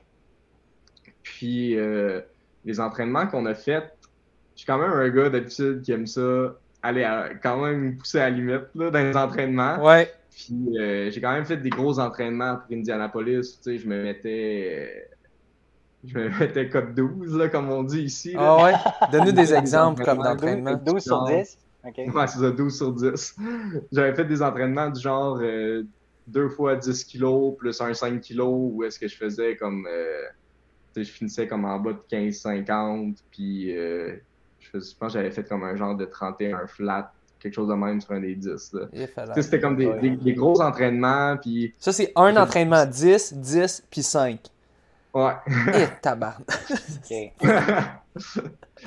aurait fallu que je te sorte la séance à l'avance pour te dire exactement oh les my God les gens jamais mais ça, euh, je, mets tout sur ce travail. Ouais. Mais... Ça, c'était à l'extérieur. Là. Ça, c'était à l'extérieur au mois de décembre, dans la région de Québec. Euh, non, ça, c'était ben, pour Indianapolis. Là, fait qu'il n'y avait pas de neige là, dehors. OK, mais tu t'entraînais, OK, mais tu t'entraînais là-bas? Non, non, je m'entraînais au Québec, là. Mais tu sais, c'était, mettons, euh, octobre, novembre, là. OK, OK, pour Indianapolis. OK, mais pour Houston. C'est pour faire le parallèle. Euh, ah, ok, excuse-moi. Attends, j'ai accroché de quoi. Euh, c'était pour faire le parallèle que, comme à Indianapolis, j'étais encore un peu dans cette mentalité-là de comme faire des, des trainings où je me pousse un peu tout le temps à la limite. Ok, okay. Indianapolis. Ça en faisait partie. Puis là, je me suis dit, ben, aussi bien essayer de quoi un peu différent, justement, pour Houston. Puis je savais que j'allais augmenter le millage, que ce serait difficile. Puis là, ben, j'ai essayé d'apprendre une approche que ben, je poussais moins à l'entraînement, que je restais dans des codes d'effort où est-ce que je finissais, puis j'étais quand même, euh, j'étais relativement fringant. Fait qu'on a fait souvent des mm-hmm. séances qui, qui avaient plusieurs répétitions, mettons des gens de 10 fois 1000, 12 fois 1000, puis tu sais, mettons, je faisais des, autour de du 2,58, mettons, au kilo. Ouf, okay. une séance que j'avais faite à l'été où est-ce que, mettons, je me poussais vraiment, j'avais fait un 8 fois 1000 en 2,48. tu sais, pour donner le parallèle, ouais, ouais. comme, tu sais, le 10 fois 1000, ben, j'aurais pu facilement aller plus vite, mais c'est ça, j'essayais de, me, de rester plus sur un, un effort qui était plus contrôlé. Je pense que ça a payé aussi dans le fait de comme pas être blessé, de garder mes tendons en santé, pour faire tout le millage qui était prescrit. Puis finalement, j'ai pas eu ça. Là, je te dirais que quand quand j'étais dans ma phase où est-ce que je me mettais à bloc à tous les entraînements, j'en côtoyais, mettons, des gens qui poussaient pas nécessairement à tous les trainings. Puis, tu sais, je me dis, bah, qu'est-ce qu'il fait, là? ouais, ouais. Le slacker, là, tu sais, mais. Il y a tout le temps un moment, quand même, pour s'accoter, puis des fois, ça en prend quand même, là, je pense, mais c'est ça. Tu sais, je me suis un peu inspiré. Euh, j'en ai quand même certains euh, partenaires que j'ai vu s'entraîner plus de même. Je pense à justement Félix Lapointe-Pilote, qui a souvent cette approche-là à l'entraînement, de rester posé. Puis on a vu que ça a payé. Il a fait des bonnes perfs sur 10 000, sur ah demi. Puis mm-hmm. un autre à qui je pense, c'est Jonathan Tedeschi, qui a tout le temps cette approche-là, qui est relax. Puis il a fait il a fait en bas de 14 sur 5000, tu sais. Ouais. c'est juste si on prend cette saison-là où il a fait en bas de 14 sur 5000, ben tout le printemps, je m'entraînais avec lui. Et lui, ben, les entraînements, il restait relax, posé. Puis Loin ben, derrière toi. Ouais. Moi, j'étais en avant de lui, puis je poussais avec Jean-Simon à faire des entraînements qui étaient peut-être trop vite pour moi. Puis ben, au final, ben, moi, j'ai fait 14-30, puis il a fait 13-59. Wow. Mm-hmm, mm-hmm. C'est sûr ouais, que. À Indianapolis, disais, euh, ça, veut, ça veut pas dire que c'est nécessairement ça la corrélation, mais j'étais curieux d'essayer de quoi plus dans cette approche-là, vu que je l'avais comme jamais vraiment fait. Mais tu as, bien fait parce que tu disais qu'Indianapolis, tu avais quand même été déçu. Fait qu'il y avait peut-être une mhm. fatigue un peu accumulée aussi à cause de la façon que tu avais fait ton entraînement, tout ça. Fait que de faire un peu différent, euh, c'est correct. Mais là aussi, il y a, la, période, là, ton entraînement pour Houston, c'était décembre, c'est pas octobre. S'entraîner en décembre, courir à la même vitesse, mais quand il fait 10 mhm. degrés de moins, 20 degrés de moins, euh, on parle plus de la même chose. Ouais, c'était pas comment facile. Tu comment tu t'organises? C'est surtout faire du 150 km, là. Comment ça, comment ça se passe? Ouais. Ben, le, premier, le premier facteur, c'est sûr que c'est la motivation. Là. Ouais. J'avais mis le target Houston. C'est quand même un bon commitment d'aller à Houston. Puis, parcours rapide. C'est ça. Parcours rapide. Prendre l'avion pour aller faire une compétition. Mm-hmm. J'étais vraiment motivé là, à faire un gros temps. Puis je savais que j'étais capable de le faire. Fait que je savais que ça prenait un gros build-up pour le faire. Fait que j'étais. C'est ça, j'étais motivé par essayer de faire les, gros chiffres de millage, tu sais, que ça faisait longtemps que j'avais pas fait, ou même que j'avais jamais fait. Fait que. Euh, tu c'est ça. Même quand il faisait froid, ben, j'avais envie de sortir parce que je savais que si j'y allais pas, ben, ça me jouerait dans la tête, puis que je pouvais pas faire ce que je voulais. Fait que. non, c'est ça. Puis. Euh, puis mes côtés. facile, là. Côté. Sûr que, tu sais, du côté technique, tu sais, parce qu'à Québec, il y a de la neige, là, tu sais, euh, un peu plus qu'à Montréal même. Tu as des endroits pour courir quand même? Ah, ben ouais, je vais y venir. ok, bon, ok, vas-y, euh, continue. Ouais, c'est ça. Euh, c'est sûr que dans un build-up, tout va pas tout le temps bien, là, mais je dirais que la première section du build-up a super bien été. Puis justement, vu que je, je regardais moins mes paces de jog, ben, tu sais, s'il y avait de la neige, puis qu'au final, j'avais fait un jog en 4,44, ben, ça me dérangeait pas vraiment. Là, que pour toi, c'est là. ouais. C'était pas si grave. Versus avant, ben, je joguais, puis mettons, je joguais en 3,55 tout le temps, mais là, si je faisais 4-2, ben, je me disais, ah, man, je me suis pas bien, genre, c'était pas bon aujourd'hui, j'ai couru 6 secondes plus lent, genre, au kilo, tu sais, je regardais vraiment plus comme les. les tu beaucoup plus à l'allure qu'à l'effort à ce moment-là. Ouais. Fait que là, tu sais, j'ai comme. J'ai jamais regardé mes paces de jog, là, pour vrai, de toute ah, la build-up, là, quasiment. Tu sais, je pense que euh, peut-être les jogs les plus vite que j'ai fait dans le build-up, c'était peut-être genre du 4-15, là. Mm Fait que. Euh, ouais. ça, permet de faire, ça permet de faire ça allait bien avec le fait qu'il y avait des fois il y avait de la neige, des fois il ventait, ben je regardais pas trop le pace là. Mm-hmm. Sinon, ben niveau intensité, c'est sûr que là, ça peut être un game changer un peu plus, mais ce qui a vraiment aidé dans notre build-up, c'est que nous, cette année, on a eu l'arrivée du centre de glace intérieur, qui est une piste de 455 mètres.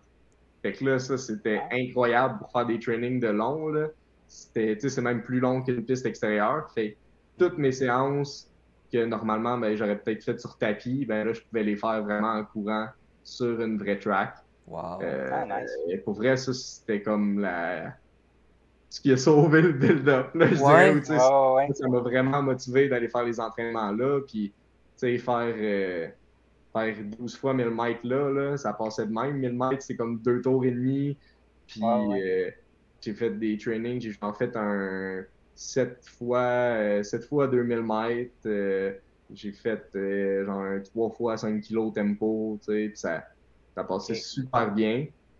J'ai même utilisé le centre, là, le centre de glace pour aller jogger peut-être un 4-5 fois dans le build-up. C'était comme trop du pétrin dehors. Je me suis dit, ben là, je vais aller jogger en dedans au centre de glace. Puis là, je faisais des fois jusqu'à 16 kilos, mettons, en dedans. Là. Ça passait quand même bien. Là. Ouais. Ben, ça, c'est un nouveau centre. c'est un nouveau centre qui a été construit. C'est un nouveau centre qui a été construit récemment? Ouais, ça, c'était la première, première saison que c'était accessible pour nous. C'est quand même une patinoire au centre et euh, un anneau de course autour? Oui, exactement. Puis il est tout fenestré là, sur tout le tour. Fait quand tu vas courir là dans le jour, tu as quasiment l'impression d'être dehors. Là, fait que c'était. OK. Tu n'as pas l'impression d'être en cabane. C'est pas trop froid. Non, ouais, c'est non, pas trop froid à cause de la glace. en short t-shirt. Wow. Fait que ça, ça a été quand même un bon game changer pour faire des, intensités de qualité qui étaient quand même longues. Puis là, ben, c'est sûr que j'ai quand même eu une coupe de training dehors que c'était comme. fallait dealer un peu avec la météo. J'ai été relativement chanceux, mais c'est sûr que j'en ai fait des tempos de 25 kilos euh, de section rapide où est-ce que ben, il ventait, où il faisait froid, puis fallait que je serre les dents un peu, là. ouais, puis c'était pas trop slushy ou quoi, tu sais, t'as des endroits que tu connais qui sont bien déblayés? J'en ai fait, euh, j'ai fait deux sorties, là, qui étaient comme autour de 30 kilos, mettons, total, puis j'avais un 25 tempo là, ben, j'allais un, un, petit anneau là, qui fait genre à peu près 1,8 kg, puis que c'est comme un des spots à Québec qui est bien déneigé. Puis là, ben, je faisais des tours là, là mais tu sais, c'était c'était moyen. J'ai été chanceux quand j'y allais, mais tu sais, ça passe quand même sur un trottoir où est-ce qu'il y a beaucoup de monde. Là, fait que des fois, il fallait que je zigzague. Puis ah boy, Le monde ne comprenne pas nécessairement tout le temps à quelle vitesse t'arrives quand, ouais. quand 3,20. Là, fait ouais, c'est ça. C'était. Mais c'était c'était correct, là, je dirais, pour faire ces tempos-là. Puis, le but, c'était pas non plus de se mettre à bloc. S'il y a un petit kilo un peu plus lent de temps en temps, c'est pas, pas, si grave. Là. Ah, mais Puis pour faire du gros volume euh, comme ça, tu as dû faire du double entraînement aussi euh, parfois? Ouais, mais je te dirais que je suis pas un fan des doubles. J'aime plus les longues sorties. Surtout l'hiver. Hein? euh, je te dirais que je préfère, mettons, faire une sortie de 30 que 2 fois 15. Mais c'est sûr que j'ai pas le choix d'en faire. D'habitude, d'habitude c'est double mardi au moins. Puis euh, j'ai fait des semaines où est-ce que j'avais quand même du bon millage puis que c'était 6 jours semaine. Fait que je pense que la semaine de 150, la semaine de 144, 146, c'était du 6 jours semaine. Puis la semaine de 171, là, ça, j'ai pas eu de break. Puis ça, j'ai doublé trois fois dans la semaine, je pense. OK. Mais sinon, tu gardes toujours une journée de congé par semaine, à part cette semaine-là. Ouais. D'habitude, oui, mais je serais pas contre, mettons, faire un, un gros bloc de semaine. Euh, là, j'en ai pas encore parlé avec Félix. Ah. je serais pas contre faire un gros bloc de plusieurs semaines consécutives, mettons, à comme 160, sans journée de repos. Là, mais okay.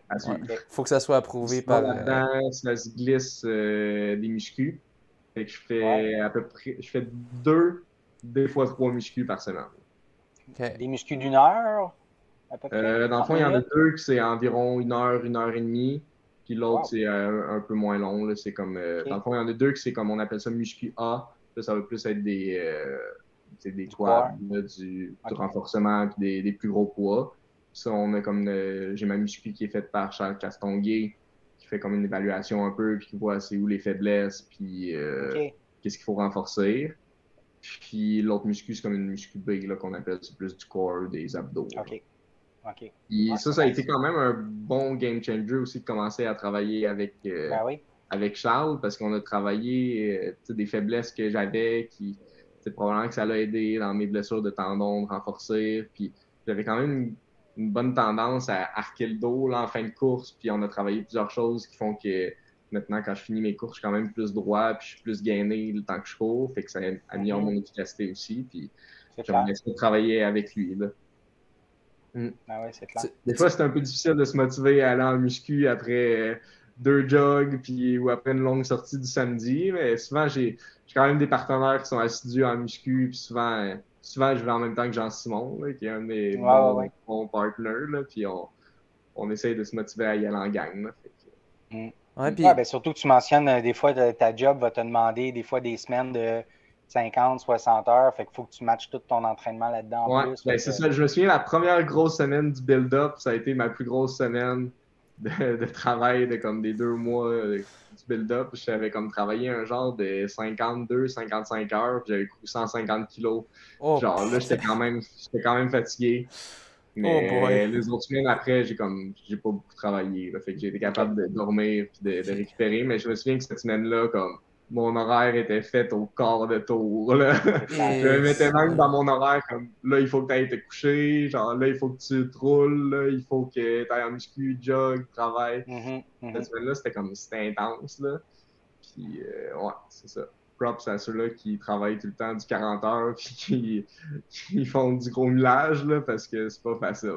non. Ouais, puis toi, ben, ton, ton travail, c'est plus, plus un travail de bureau, dans le fond, un peu que, que euh, ben là, dans le fond, dans cette semaine-là, j'avais filmé plusieurs choses. Fait que c'est sûr que quand je suis ah, debout, il y avait du déplacement pas mal. C'est quand même physique, là, puis ben je lève quand même, mettons, quand je filme, c'est lourd, là, ce que je tiens. Fait que des fois, si je filme longtemps, je raquais des bras, du dos, là. Des, des fois, ça pèse un genre de peut-être genre 8 livres là, quasiment. Fait, que, tu peux enlever ton entraînement de muscu de la semaine. ouais, c'est ça. c'est ça. Fait que. Euh, c'est ça. Je sais plus où j'étais rendu où, là, mais on, on devait s'approcher de la course. Là. Ouais, ouais. c'est ça. C'était ton build-up pour Houston. Ouais. Puis, puis mais juste avant qu'on qu se rende là, l'anneau de glace qui, qui, qui vient de, de, sortir. Est-ce que c'est tout le monde qui peut y aller? Est-ce qu'il y a beaucoup de monde? C'est, ah, dans le fond, tout le monde qui est de Sainte-Foy a un accès gratuit Wow. À cette piste de course-là. Faut pas le dire trop fort, dans le fond. Ouais, ouais, pourquoi tu veux pas qu'il y ait trop de monde qui y aille? Ah, c'est correct, c'est surtout des Montréalais qui écoutent ça. Euh, c'est que nous, on avait quand même des plages réservées pour aller faire des intensités. OK. Sinon, pendant le reste de la semaine, il y a comme des plages qui sont libres, puis tout le monde peut y, aller. Wow! ça, c'est grosso modo, y a-tu bien du monde ou euh, c'est. Pas vraiment pour elle. Là. Quand j'ai été, c'était quand même correct. Là. Wow! mais ça, ça serait cool d'avoir quelque chose de même à Montréal. Excuse? C'est quoi que tu disais? C'est dans une grande piste, fait que, même s'il y a 60 personnes, ouais. ça se disperse. Puis c'est pas sûrement que tu as déjà vécu peut-être le Centre Claude ou je sais pas, là, mais ça a l'air que là-bas, c'est le pétrin. Là. Ben ouais, j'étais censé commencer, puis là, ça, ça, tout était fermé. Puis justement, là, quand tout a fermé, toi, ben, t'étais à la fin de ton build-up, j'imagine. Comme le, centre, il a fermé. Ouais, j'ai eu une petite là, quand même, parce qu'il restait comme un ou deux entraînements clés. Ouais. Puis là, ben, finalement, euh, le centre de glace est comme resté ouvert. Ah! Fait que j'ai pu faire mes entraînements, mais il fallait porter un masque. OK. j'ai fait des workouts avec un masque. oh, wow! C'est comment ça? C'était pas tant nice, honnêtement.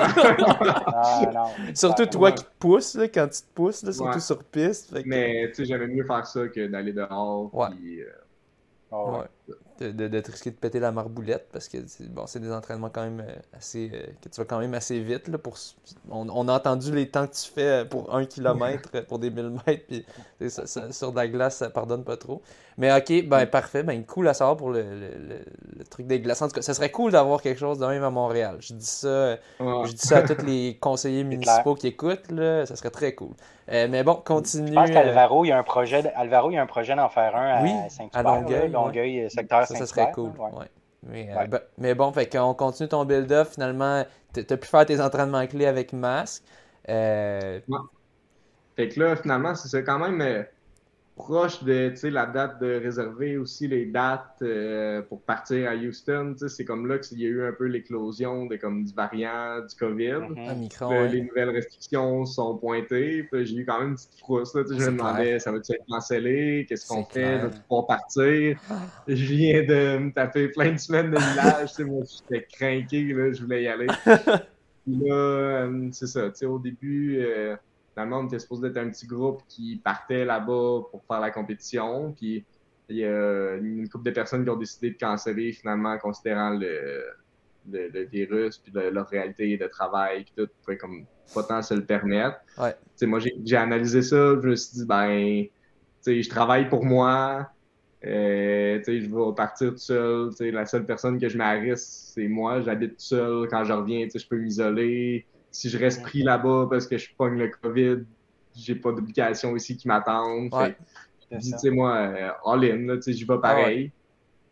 Puis, euh, c'est ça, finalement, j'ai décidé d'y aller, puis mon père a décidé de venir avec moi pour, euh, ah m'accompagner, puis pas me laisser tout seul. Fait que ça, ça a été, ça a été trippant, là. Ça, ça a été, c'est le fun de pas être seul, là. Ouais. Fait que finalement, c'est ça, je pars à Houston avec lui, je suis parti comme on s'est mis quelques jours de, de, de lousse. Je suis parti le jeudi.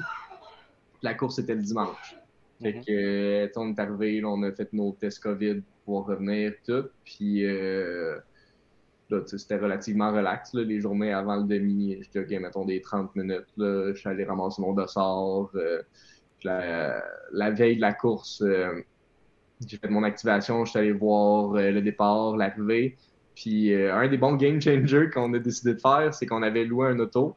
Puis euh, on a fait le parcours en auto la ah. veille de la course. J'ai comme tout checké le parcours la veille de la course. Puis j'avais comme. Je savais où est-ce que je m'en allais la journée de la course. OK, OK. Intéressant. c'est ça, là, le, matin de la course, euh, ben, c'était tôt, là, fait que je me suis levé, à quelle heure? C'était 4h55, le départ était à 7h. Oh, OK. À 7 euh, c'est ça, je me suis mis à 7h55, bien sur le piton.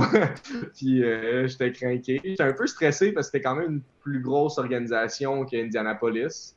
Tu sais, là, j'étais quand même. Euh, j'étais avec mon père, mais là, j'étais comme le seul qui courait pareil. Tu sais, que j'avais pas de partner qui m'accompagnait pour, tout checker ça. Puis dans le fond, on avait comme toutes des box d'assignés au départ. Puis en tout cas, je savais pas trop comment ça allait se passer. J'étais allé un petit peu à l'avance le matin. Puis finalement, c'était super bien organisé. On avait comme une box pour. Euh, moi, j'étais comme sub-élite. Là. Ouais. Euh, fait qu'on avait une box pour les sub-élites qu'on pouvait se réchauffer. Il y avait des toilettes. Euh, c'était numéro un. Là. Dans le fond, pour le monde qui se demande d'être élite là-bas à Houston, c'est vraiment c'est tough. Là. Tu, peux, peux pas comme appliquer pour être élite. Là. Je pense qu'il faut que tu te fasses contacter. Puis c'est le monde qui font comme autour d'une heure, une heure une. Oh, c'est ça. Moi, j'étais sub-élite. Puis. Euh, sub-élite, ça, tu peux appliquer pour ça, par contre. Ouais, c'est ça. Le standard, je pense que c'était une 7-0-0. Ah, ben tu l'avais tout juste. Quand même, hein? C'est ça, je l'avais tout juste. Puis. Euh, c'est ça, comment ça se passe. Ils nous amène à la ligne de départ en arrière des élites. Puis là, ben, la course part. Là. Fait que là, je sais pas, veux-tu veux que je te raconte la course? Ben oui, euh, ben oui. oh, vas-y. fait que bon, euh, c'est ça. Dans le fond, le plan de match que j'avais dit avec Félix, euh, j'avais dit que je voulais passer en 15-20. Puis, dans le fond, on avait mis un peu quand même un, un target range d'objectif de temps. 15-20 pour 5 kilos. Ouais. OK. dans le fond, moi, mon objectif qui me tenait vraiment à cœur, je voulais faire une 4,59. Ça, c'était comme mon. Mon. Objectif A. tu traverses la ligne es en extase. Oui, oui, ok. Euh, on avait dit que tout ce qui serait, mettons, en bas d'une 6, ce serait comme très satisfaisant puis j'aurais rempli le mandat, tu sais. Ouais. Fait que là, ben, je voulais quand même faire le commitment de partir sur un, un pace pour ma, qui peut te le permettre. Mon, mon, target qui, qui, qui m'aurait mis en extase. Là. Fait que là, c'est intéressant de partir sur un, un demi. Là. Les repères sont comme sont un peu brouillés par le nombre de personnes qui a alentour de toi, puis le monde part vite, puis tout. Puis je m'étais comme fait un petit peu avoir justement à Indianapolis, puis j'avais fait mon premier 5 kg en 15,06. Ouais. C'était comme vraiment trop vite. Trop rapide. Ouais. Fait que là, j'étais comme là, il faut que je reste conservateur, mais pas trop quand même non plus. Fait que finalement, je vois le premier kilo 3-3. Fait que c'était comme. C'était parfait dans le target. C'est ça, c'est normal de partir un peu vite là, au début. Là, tu sais, je dis, j'ai regardé le premier kilo à 3-3, puisque une des erreurs que j'avais peut-être faites à Indianapolis, c'est que je m'étais surtout fié à mon GPS. Oui, ouais. Puis je regardais les kilos sur mon GPS. Ouais. Mais tu sais, ça reste qu'à la fin, je savais pas trop, tu sais, j'étais comme, ah, je vais peut-être faire en bas d'une 7, mais je vais-tu faire une 6-20 ou je vais faire une 7-12? Parce qu'il y a comme un genre de 300 mètres de différence ben oui. sur le GPS. Ben oui. En tout cas, finalement, ça l'avait fait pour faire en bas d'une 7, mais je m'étais dit qu'en refaisant un autre demi, je me fierais vraiment aux, aux, euh, aux marques qui étaient mises sur le parcours parce que ça donne un meilleur indicatif de, ça, de la distance ben oui. totale. Fait que là, pendant cette course-là, je me suis même pas fié au, au split euh, de ma montre. J'ai vraiment juste regardé les, les, Les temps, euh, les, les temps aux bornes. Ouais. Fait que c'est ça. Euh, première borne que je check de 5 kg, 15-21. Fait que là, je me dis, je suis direct sur le pace. Puis juste un, juste un petit peu avant le 5 kg, ça s'était comme. Dernièrement, ça s'était passé, ça s'était comme étiré. Puis il y avait un pack qui s'était fait en avant de moi. Puis j'étais comme dans un pack. Je savais que c'était là que ça se passait, tu sais. Parce que quand t'embarques avec un pack, après, souvent, ça reste euh, avec le pack que t'es, tu sais. Puis là, Mhm. Je check ça, puis je me dis, ah, là, faut, faut que j'aille avec le pack en avant. Fait que là, finalement, j'ai comme fait un peu une accélération. J'ai remonté le pack qui était peut-être comme, euh, je sais pas, peut-être une dizaine de mètres en avant. Puis là, je me suis dit, ben, on va voir dans les 3-4 prochains kilos si j'ai fait le bon choix. Puis là, finalement, c'était parfait. Puis j'ai checké les kilos, puis ça faisait 3-4, 3-4, 3-4. Fait que je me suis dit que j'avais Wow. fait le bon move. Ah ouais. Puis quand j'ai rejoint ce pack-là, la première chose que j'ai faite, euh, j'ai pensé un peu à Benjamin, Benjamin Raymond, qui m'avait parlé la veille de la course, puis lui, il avait déjà fait cette course-là. Oui. Puis euh, il m'avait donné un, un petit conseil, puis euh, j'ai regardé les dossards des personnes alentour de moi, parce que le marathon puis le demi partent sur le même départ, puis Oui. ils différencient par des dossards. Oui. Puis on se sépare à peu près à 13 kilos Oui. le marathon du demi. Là, j'ai regardé, j'ai vu deux dossards de marathon, j'ai vu deux dossards de demi. Fait que je me suis dit, au moins à 13 kilos, quand euh, je deux. vais avoir du monde. Ouais. Fait que c'est ça. euh, ça a l'air de rien, mais c'est quand même un game changer. tu sais, C'est à Oui. 13 kilos Ben oui. tu te ramasses Tu tombes tout seul, tu sais. Ben Oui, c'est c'est- c'est Donc, comme pas assez. ouais. Là. Il faudrait que tu les aies jusqu'à 17 là, pour que. Ouais, c'est ça. Ouais. Fait que euh, finalement, j'étais bien content avec ce pack-là. Ça allait super bien. Là, on s'échangeait. C'était c'était relativement. C'était des très bonnes conditions là, pour courir vite. puis On l'a vu avec tous les temps qui sont faits. Mais je dirais pas que c'était, mettons, la météo la plus optimale. là. Il faisait à peu près 2 degrés. Puis c'était quand même. C'était quand même venteux. là. La veille, il y avait comme eu des alertes météo de vent. Nous, on avait comme le restant un peu de ça. là. Il était supposé avoir comme des rafales autour de comme 50 km/h, mais c'était quand même un peu moins que ça, pareil, la journée de la course, là, je pense. Fait que finalement, on se prend quand même des legs dans le vent. Moi puis un autre gars, on s'alterne pas mal. Puis je me sentais super bien. Là. Je- dans ma tête, je me disais, je fais une 4, c'est sûr que je fais une 4 aujourd'hui. Fait que finalement, on continue, passe à 10 kilos en 30-43. fait que c'est pas mal resté dessus. sur une pace. Je me dis, je me sens super bien encore. Puis euh, là, rendu là, on avait rejoint comme un autre gars de demi. On était un petit pack de comme 4 gars continue un genre de 3-4 autres kilos. Puis là, ça s'est comme étiré un peu, notre pack. J'ai comme largué un gars. Il y en a deux qui sont, qui sont partis un peu en avant. Puis là, je me suis comme ramassé un petit peu tout seul. Puis là, en tout cas, j'ai comme fait des kilos. J'ai ralenti un peu autour de 3-6, 3-7 pour 3 kilos. Puis là, on faisait un espèce de gros U-turn pour reprendre un bon bout droit de comme 4 kilos. Puis là, c'était comme le bout de tough où est-ce qu'on avait le vent de face. OK. Fait que là, j'étais comme tout seul pour ce bout-là, puis ça, ça a été comme le, la grosse section mentale, c'était là, là. Fait que c'était Ouais. comme de 14 à 18, 18.5, là. J'avais comme un gars pas si loin en avant que ça, mais euh, j'ai comme ralenti, puis j'ai fait plusieurs kilos en comme 3-9, 3-10, 3-9, 3-9. Puis là, tu sais, je savais, je savais que j'avais ralenti, je savais comme pas trop combien au début. Il y a comme un moment donné que j'ai eu un flash, je me suis dit, je cours comme en 3,30 en ce moment. Ah. Comme juste à ce moment-là, ma montre a comme bipé un kilo, puis ça m'a écrit 3,9, tu sais.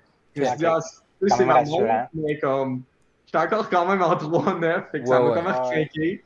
J'ai continué à, j'ai continué à cette cadence-là. Tu sais, je sentais que j'avais un petit peu moins de fréquence, un petit peu moins d'amplitude, mais ça y allait, là. fait que finalement, c'est ça, j'ai continué. Puis, tu sais, je savais que si je maintenais ce pace-là, je ferais à peu près une 5,30 dans ces eaux-là. Fait que c'était encore dans le target du très satisfaisant. Là. Oui. Fait que euh, finalement, on est arrivé à peu près euh, le dernier tournant. Quand on tournait, il restait 3 kilos. Puis là, ça descendait un peu, puis vente d'eau. Puis là, je, savais que je me rendrais au poste. Là. tu sais, que je casserais pas. Puis, puis je me suis fait rattraper par deux gars en arrière qui m'ont comme passé, j'ai essayé d'embarquer, mais tu rendu là, c'est comme, c'est difficile, les gens me lèvent plus trop. Ouais. C'est comme un genre de bizarre d'état mental que je pense qu'il faut que je travaille cette section-là de la course que j'ai comme pas vécu souvent parce que j'étais présent mentalement, mettons, j'aurais quasiment pu parler à quelqu'un qui était à côté pour lui dire que j'étais cassé, mais les jambes étaient dans la sauce. Là. Ouais, ouais. fait que, je pense qu'il y a beaucoup de secondes à aller chercher dans ce genre de 5 kilos-là si tu repousses vraiment la limite mentale. Fait que je pense que ça va être cette section-là qu'il va falloir travailler pour le prochain demi. Mais j'ai quand même poussé jusqu'à la fin, puis j'ai eu un bon kick au final, puis j'ai vu le chrono quand je m'en venais, puis j'étais satisfait. Là, puis, euh, nice. Euh, fait, grosso modo, ton pace il a réduit un peu pour les derniers kilos? Ouais, c'est ça. Dans le fond, jusqu'à 15 kilos, j'étais sur un pace pour faire une 4,55, une 4,59. Là, tout juste, euh, tout juste une 5, mettons, une 5 flat. Ouais. Puis après ça, j'ai ralenti à un pace moyen d'à peu près 3,9 au kilo. Fait que j'ai perdu un genre de une minute. Mais en même temps, il y avait le bout avec le vent d'en face, tu sais, de 14 à 18. Et je suis comme, j'ai ralenti, mais je suis resté constant après, tu sais. J'ai pas, pas, vraiment cassé, tu sais. Je me suis pas mis à faire des kilos en 3,20 puis 3. Non, exactement. Mais mm. quand tu dis au niveau mental, là, pour le prochain, c'est d'essayer de peut-être moins ralentir ou peut-être accélérer peut-être. comment qu'on on approche le prochain, mais je pense que c'était optimal, pas mal, le pace auquel je suis parti. Encore là, je pense que c'est relativement rare les gens qui font un demi ou est-ce que la dernière portion du demi est la section la plus rapide. Ben non, Est-ce que la clé pour aller faire une 4, est-ce que ça va être de finalement peut-être partir en 15-12, puis de mettre quelques petites secondes de plus en banque, puis pour absorber le ralentissement à la fin? Il va mhm, falloir mhm. voir, il va falloir voir qu'est-ce qu'il en pense, mais c'est ça. C'est pour... difficile aussi d'essayer de, maintenir un pack tout le long, parce que je pense que ça, ça pourrait aider d'être oui, avec sûr, mais deux, trois autres personnes, mais c'est difficile à votre niveau d'avoir du monde rendu pareil. C'est comme difficile d'avoir comme un pack, on dirait, ben de 15-20 gars. Tu sais, je dirais que, mettons, tu avais les gars qui étaient élites en avant, puis eux, ils ont été comme un gros pack relativement longtemps. Okay. Puis en arrière, après ça, autour de quand tu tombes dans une 4, une 5, même une 6, même une 7, c'est comme, comme tout est tiré. Tout le monde est ouais, pas ensemble. Là, fait c'est sûr que c'est difficile. Euh, c'est moins pire courir sur un demi tout seul que courir sur une courte distance, là, je trouve. Puis mhm. dans, le build-up, j'ai souvent couru tout seul, puis j'étais prêt relativement à courir tout seul pour une section de la course, fait que ça m'a pas ça m'a pas shaké mentalement de me dire comme ouf, je suis rendu tout seul, puis à cause de ça, je ferais pas bon, tu sais. Non, c'est ça. Surtout que j'avais déjà vécu Indianapolis où est-ce que j'avais couru 16 kilos tout seul. Je me disais que ça ne pouvait pas être pire que ça. Ouais, c'est ça. C'est point A à point A, dans le fond, tu finis au même endroit que tu pars à peu près? Euh, non, on finit à comme un kilo de où est-ce qu'on part. Ok, relativement mais... Ouais, relativement. Ok. Euh, ça. Puis, euh, ouais, fait qu'après ça, tu étais quand même satisfait, quand même très satisfait de ta performance. J'étais content, j'ai appelé Félix. Ouais, puis, ouais c'était 1 minute 18 de PB. Fait que, ben, en fait, ben c'est. Sur le résultat officiel, c'est écrit une 5.40, mais comme le chip time, ça a l'air que c'est comme 42, là, mais en tout cas. J'ai comme petit deux secondes, mais en tout cas. quand même un immense, immense PB pour un demi à deux, trois mois de, de différence. C'est pas encore un Indianapolis. Là. Mm. Mm. Fait que j'étais satisfait. Là. Puis j'ai encore super trippé sur l'expérience. Fait que ça m'a comme donné envie d'en refaire d'autres. Ouais, ben c'est ça justement. On va aller vers ça. C'est quoi tes plans pour le futur maintenant? Euh, quelle course tu comptes faire? Est-ce que tu comptes peut-être faire les courses de la Coupe Québec ou est-ce que tu vas, tu vas plus avoir un objectif précis, demi, marathon peut-être? Je te, laisse nous dire c'est hmm. quoi tes plans. Ben là, dans le fond, comment que ça s'enlignait peut-être pour le printemps? Il y avait peut-être la possibilité d'aller au Pichou avec 15 kilos pendant de, que ce soit pas nécessairement un objectif A, mais que ça fasse partie de la, préparation, que ce soit comme un gros training. Ouais. Puis on aimerait ça faire un gros 10 000 euh, vers la fin du printemps, début de l'été. On sait pas exactement ça va être où encore. Peut-être Bucknell, euh, je sais pas encore. Là. Mais ça va être de viser un, un bon 10 000. C'est sûr que j'aimerais ça faire en bas de 30 ou plus vite. Là. Je veux pas trop m'avancer sur des temps parce que ça met un peu la pression des fois quand on dit les temps, mais j'aimerais ça faire une performance qui se rapproche, mettons, de ce que j'ai fait sur demi, mais sur 10 000. Ouais. C'est sûr que j'aimerais ça baisser mon temps sur 5 kilos aussi. Et c'est sûr qu'il va y avoir une saison de piste de 5 000, 10 000. OK. Le focus cet été. Puis ben, après ça, c'est sûr que je veux refaire du demi. Fait que je pensais peut-être faire le doublé Trials of Miles, qui était le demi où est-ce que la pointe pilote puis Benjamin Raymond avaient couru leur temps. Ouais. Ça avait l'air super rapide. Fait que ça m'intéressait de peut-être aller là de refaire Houston après. Ouais. Puis là, c'est sûr, c'est ça. T'as parlé de marathon. Ouais, c'est ça. Ben ouais. Éventuellement, euh, ben c'est sûr que je vais vouloir en faire. Là. Ouais. Euh, ok. puis Félix, ça y tente, ça y tente que je le fasse. Cool. Euh, il, a même, il a même parlé de peut-être le faire cette année. Je sais pas si ça va être cette année. peut-être que ça va dépendre. Mettons que je vais à Trials of Miles puis que je fais un méga demi, ben peut-être qu'après on pourrait dire qu'on vise un marathon. De Celui de Houston, justement. Ah, ok. C'est ça, ben, c'est ça, Houston peut-être. Mais ça, mm-hmm. ça va dépendre. ça reste que c'est encore loin, mais dans ma tête, c'est ouvert, mettons, dans les deux prochaines années de faire euh, le marathon. Cool. Mais en tout cas, moi, j'ai de la conversation que j'ai eue avec toi et de, de, ce que j'ai vu dans, dans, le passé, mais j'ai l'impression que tu as vraiment qui est la clé que ça prend pour être bon marathon, qui est la motivation. Tu sais, de, mm-hmm. es tellement motivé, tu es capable de sortir à tous les jours tu sais, avec tes objectifs c'est ça que ça mhm. prend au marathon. parce C'est juste en général, j'aime ça courir, tu sais. Ouais, c'est ça. Même, si c'est avec le volume que. Ou, moins performant, ou comme.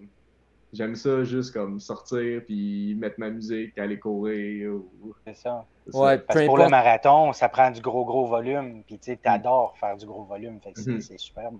Ce qui est, ce qui est quand même. C'est aussi le target. Euh, target de volume qu'on a parlé, euh, juste pour donner une idée, mettons annuel, l'année passée, j'ai fait 5260.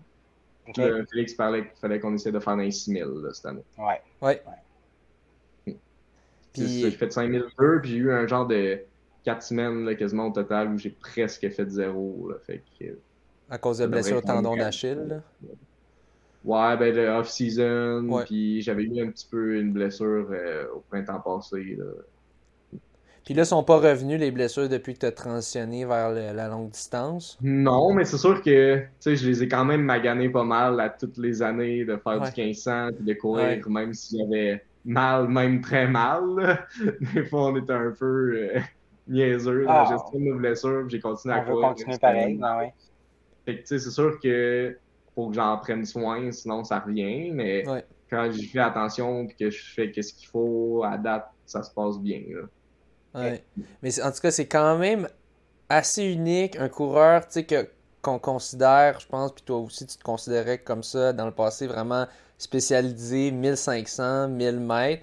Euh, qui, ben, qui va maintenant éventuellement faire des marathons probablement. Mais c'est cool, ça, ça, augure bien pour le futur au Québec de, ben de peut-être enfin voir le, le, record d'Alain Bordelot euh, tomber ou du moins des, du monde se rapprocher de ça, peut-être avec. De se rapprocher, ben oui. Ouais. Donc, euh, ça augure. Il y a quand même un record aussi au, Denis qui est, qui est, intéressant à faire tomber, puis qu'il y a plusieurs. Euh, je pense à combien, la record? Là, il, est, il, est, super proche du record. Il est, dans le fond, au top 10, là, le, la personne qui est rankée numéro 1, je pense que c'est Mustafa Benasser, mais il y a astérix sur sa performance parce que c'était sur un, un parcours qui n'était pas légal. Lui, il est comme à 1h03 4,30 ou dans ce coin-là. Mais le record du Québec, c'est Philippe Layer à une 4,07 ou 0,8. Oh, OK. OK. Tu sais, ça reste ton, ton une 5,40. Netflix à la pointe pilote, il avait couru une 4,27, ben, il est à 20 secondes. Puis, tu sais, dans ce range-là, je pense de de courir une 4, une 5. T'as Benjamin Raymond aussi qui peut peut-être y penser à courir du 64. Fait que là, après ça, ben, t'es es quand même proche. Là, fait que tu peux y aller. ouais. Ben, toi, ton une 5,40, c'était la 8e ou 9e, je pense. Hein, C'était la 9e, c'est ça. Puis juste en avant, c'est une 5,39. Puis juste en avant, c'est une 5,38. Ah! bon, ben, prochaine fois j'aimerais beaucoup, comme euh, je me mets comme objectif d'essayer de faire dans les 64 là, dans ma carrière. Là. Ce serait, ce serait quand même quelque chose qui me rendrait satisfait là, puis fier. On te le souhaite. Ben, puis... Ben, t'es jeune, puis t'es, t'es jeune, puis t'as un gros potentiel. Là. Ouais.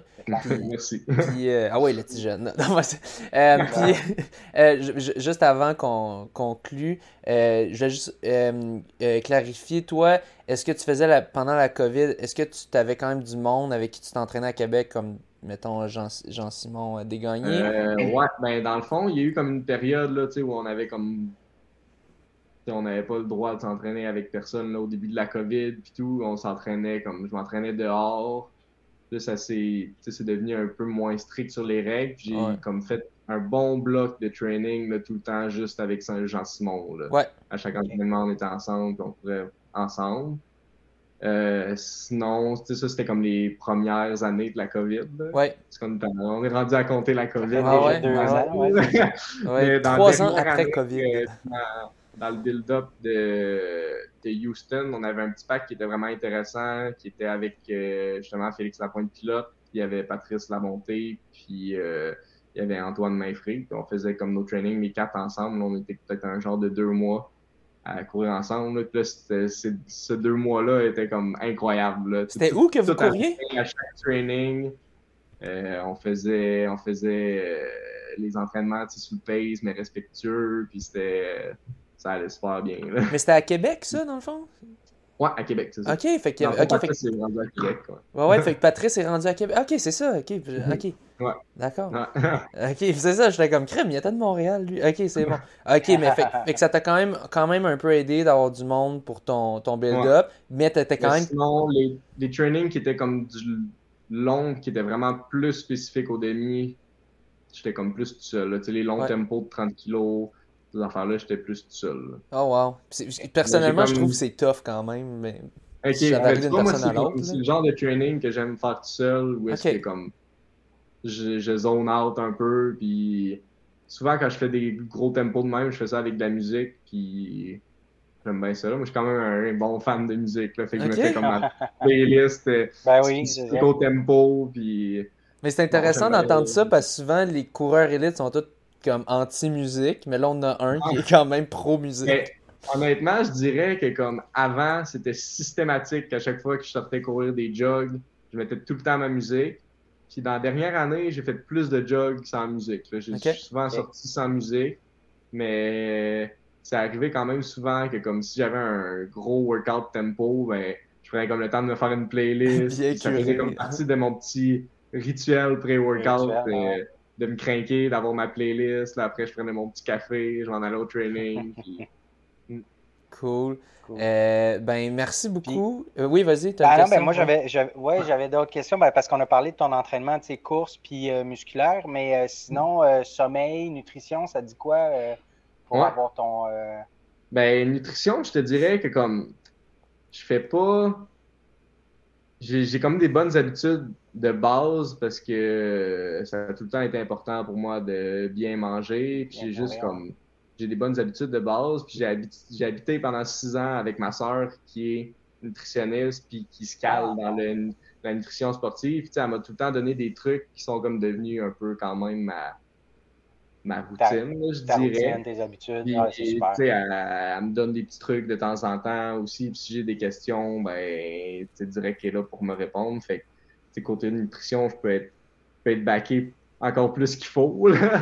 Euh, mais tu sais, je me gêne pas non plus pour des fois faire euh, des écarts. Puis ça m'arrive des fois de manger une C'est important aussi. oh, oui, c'est important aussi. Ouais. au Pizza Salvatore. je dirais que, en tout cas, côté nutrition, je mange beaucoup. Là. Ouais. Souvent, les grosses, les grosses périodes de build-up, ça, ça va arriver que je vais aller manger genre la nuit quand je me réveille. Là. Ok, wow. Quand même. Puis, euh, sommeil, ben, c'est sûr que j'essaye de faire attention. Je dirais que j'ai pas nécessairement tout le temps les plus longues nuits de sommeil, mais j'essaye de backer avec des siestes quand je peux. OK. OK, OK. Tu dors combien de temps environ? C'est rare que je dépasse 8 heures, honnêtement. Ok, ben, c'est quand même. Fait genre 7 heures en moyenne. Ouais, 7 heures. 7 heures, 7 heures et demie. Ok. okay. Dans, dans la moyenne, c'est bon. Ok. Ouais, c'est ça. C'est plus que François, je pense. ça dépend, ça dépend. Quand, le, là, depuis mon. Tu sais, je sais que ce qui est important, c'est surtout d'avoir comme une constance, mettons, plus dans son ouais. heure de coucher, d'éveil, tout. C'est plus que des fois, ouais. moi, ben, ça varie. Ça varie. Tu sais, comme des ouais. fois, quand même productif au niveau du travail, des fois le soir. Fait comme des fois, quand je vais avoir beaucoup de projets, ben comme des fois, ça me dérange pas de travailler jusqu'à minuit et demi sur un projet. Ouais. Mais finalement, des fois, ça me dérange parce que là, finalement, ouais. je me réveille tôt pareil. Ouais. Là, je refais une sieste dans la journée. Là, finalement, je suis fatigué. Fait que la, la journée d'après, je me couche à 10 heures. ouais. C'est ça. Ça varie un peu. Peut-être qu'il faudrait que je fasse un peu plus attention, mais normalement, quand j'ai des gros entraînements, j'essaie quand même de bien dormir. Ouais, ouais ok.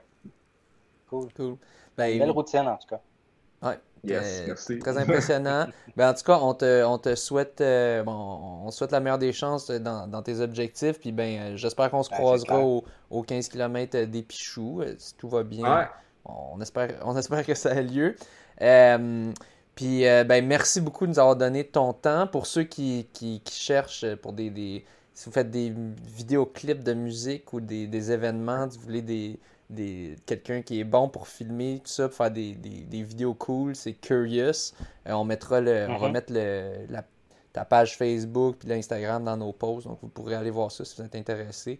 Euh, du, du bon stock. Euh, fait que, ben, euh, merci beaucoup encore une fois, Nicolas euh, Oui, Morin, d'avoir accepté Merci à vous l'invitation. de m'avoir reçu. Puis merci aux gens qui ont écouté jusque-là. là. Ah oui, ah non, je suis sûr, moi je suis sûr, euh, c'était super intéressant pour de vrai. Je suis sûr qu'il y en a plein euh, qui vont ah, redemander encore plus. Là, je leur dis non, calmez-vous, vous a donné 1h45. mais euh, peut-être après, peut-être quand tu feras, un autre record, qui sait. Euh, mais euh, sur ce, bonne ben course. Merci beaucoup. Bonne course, tout le monde.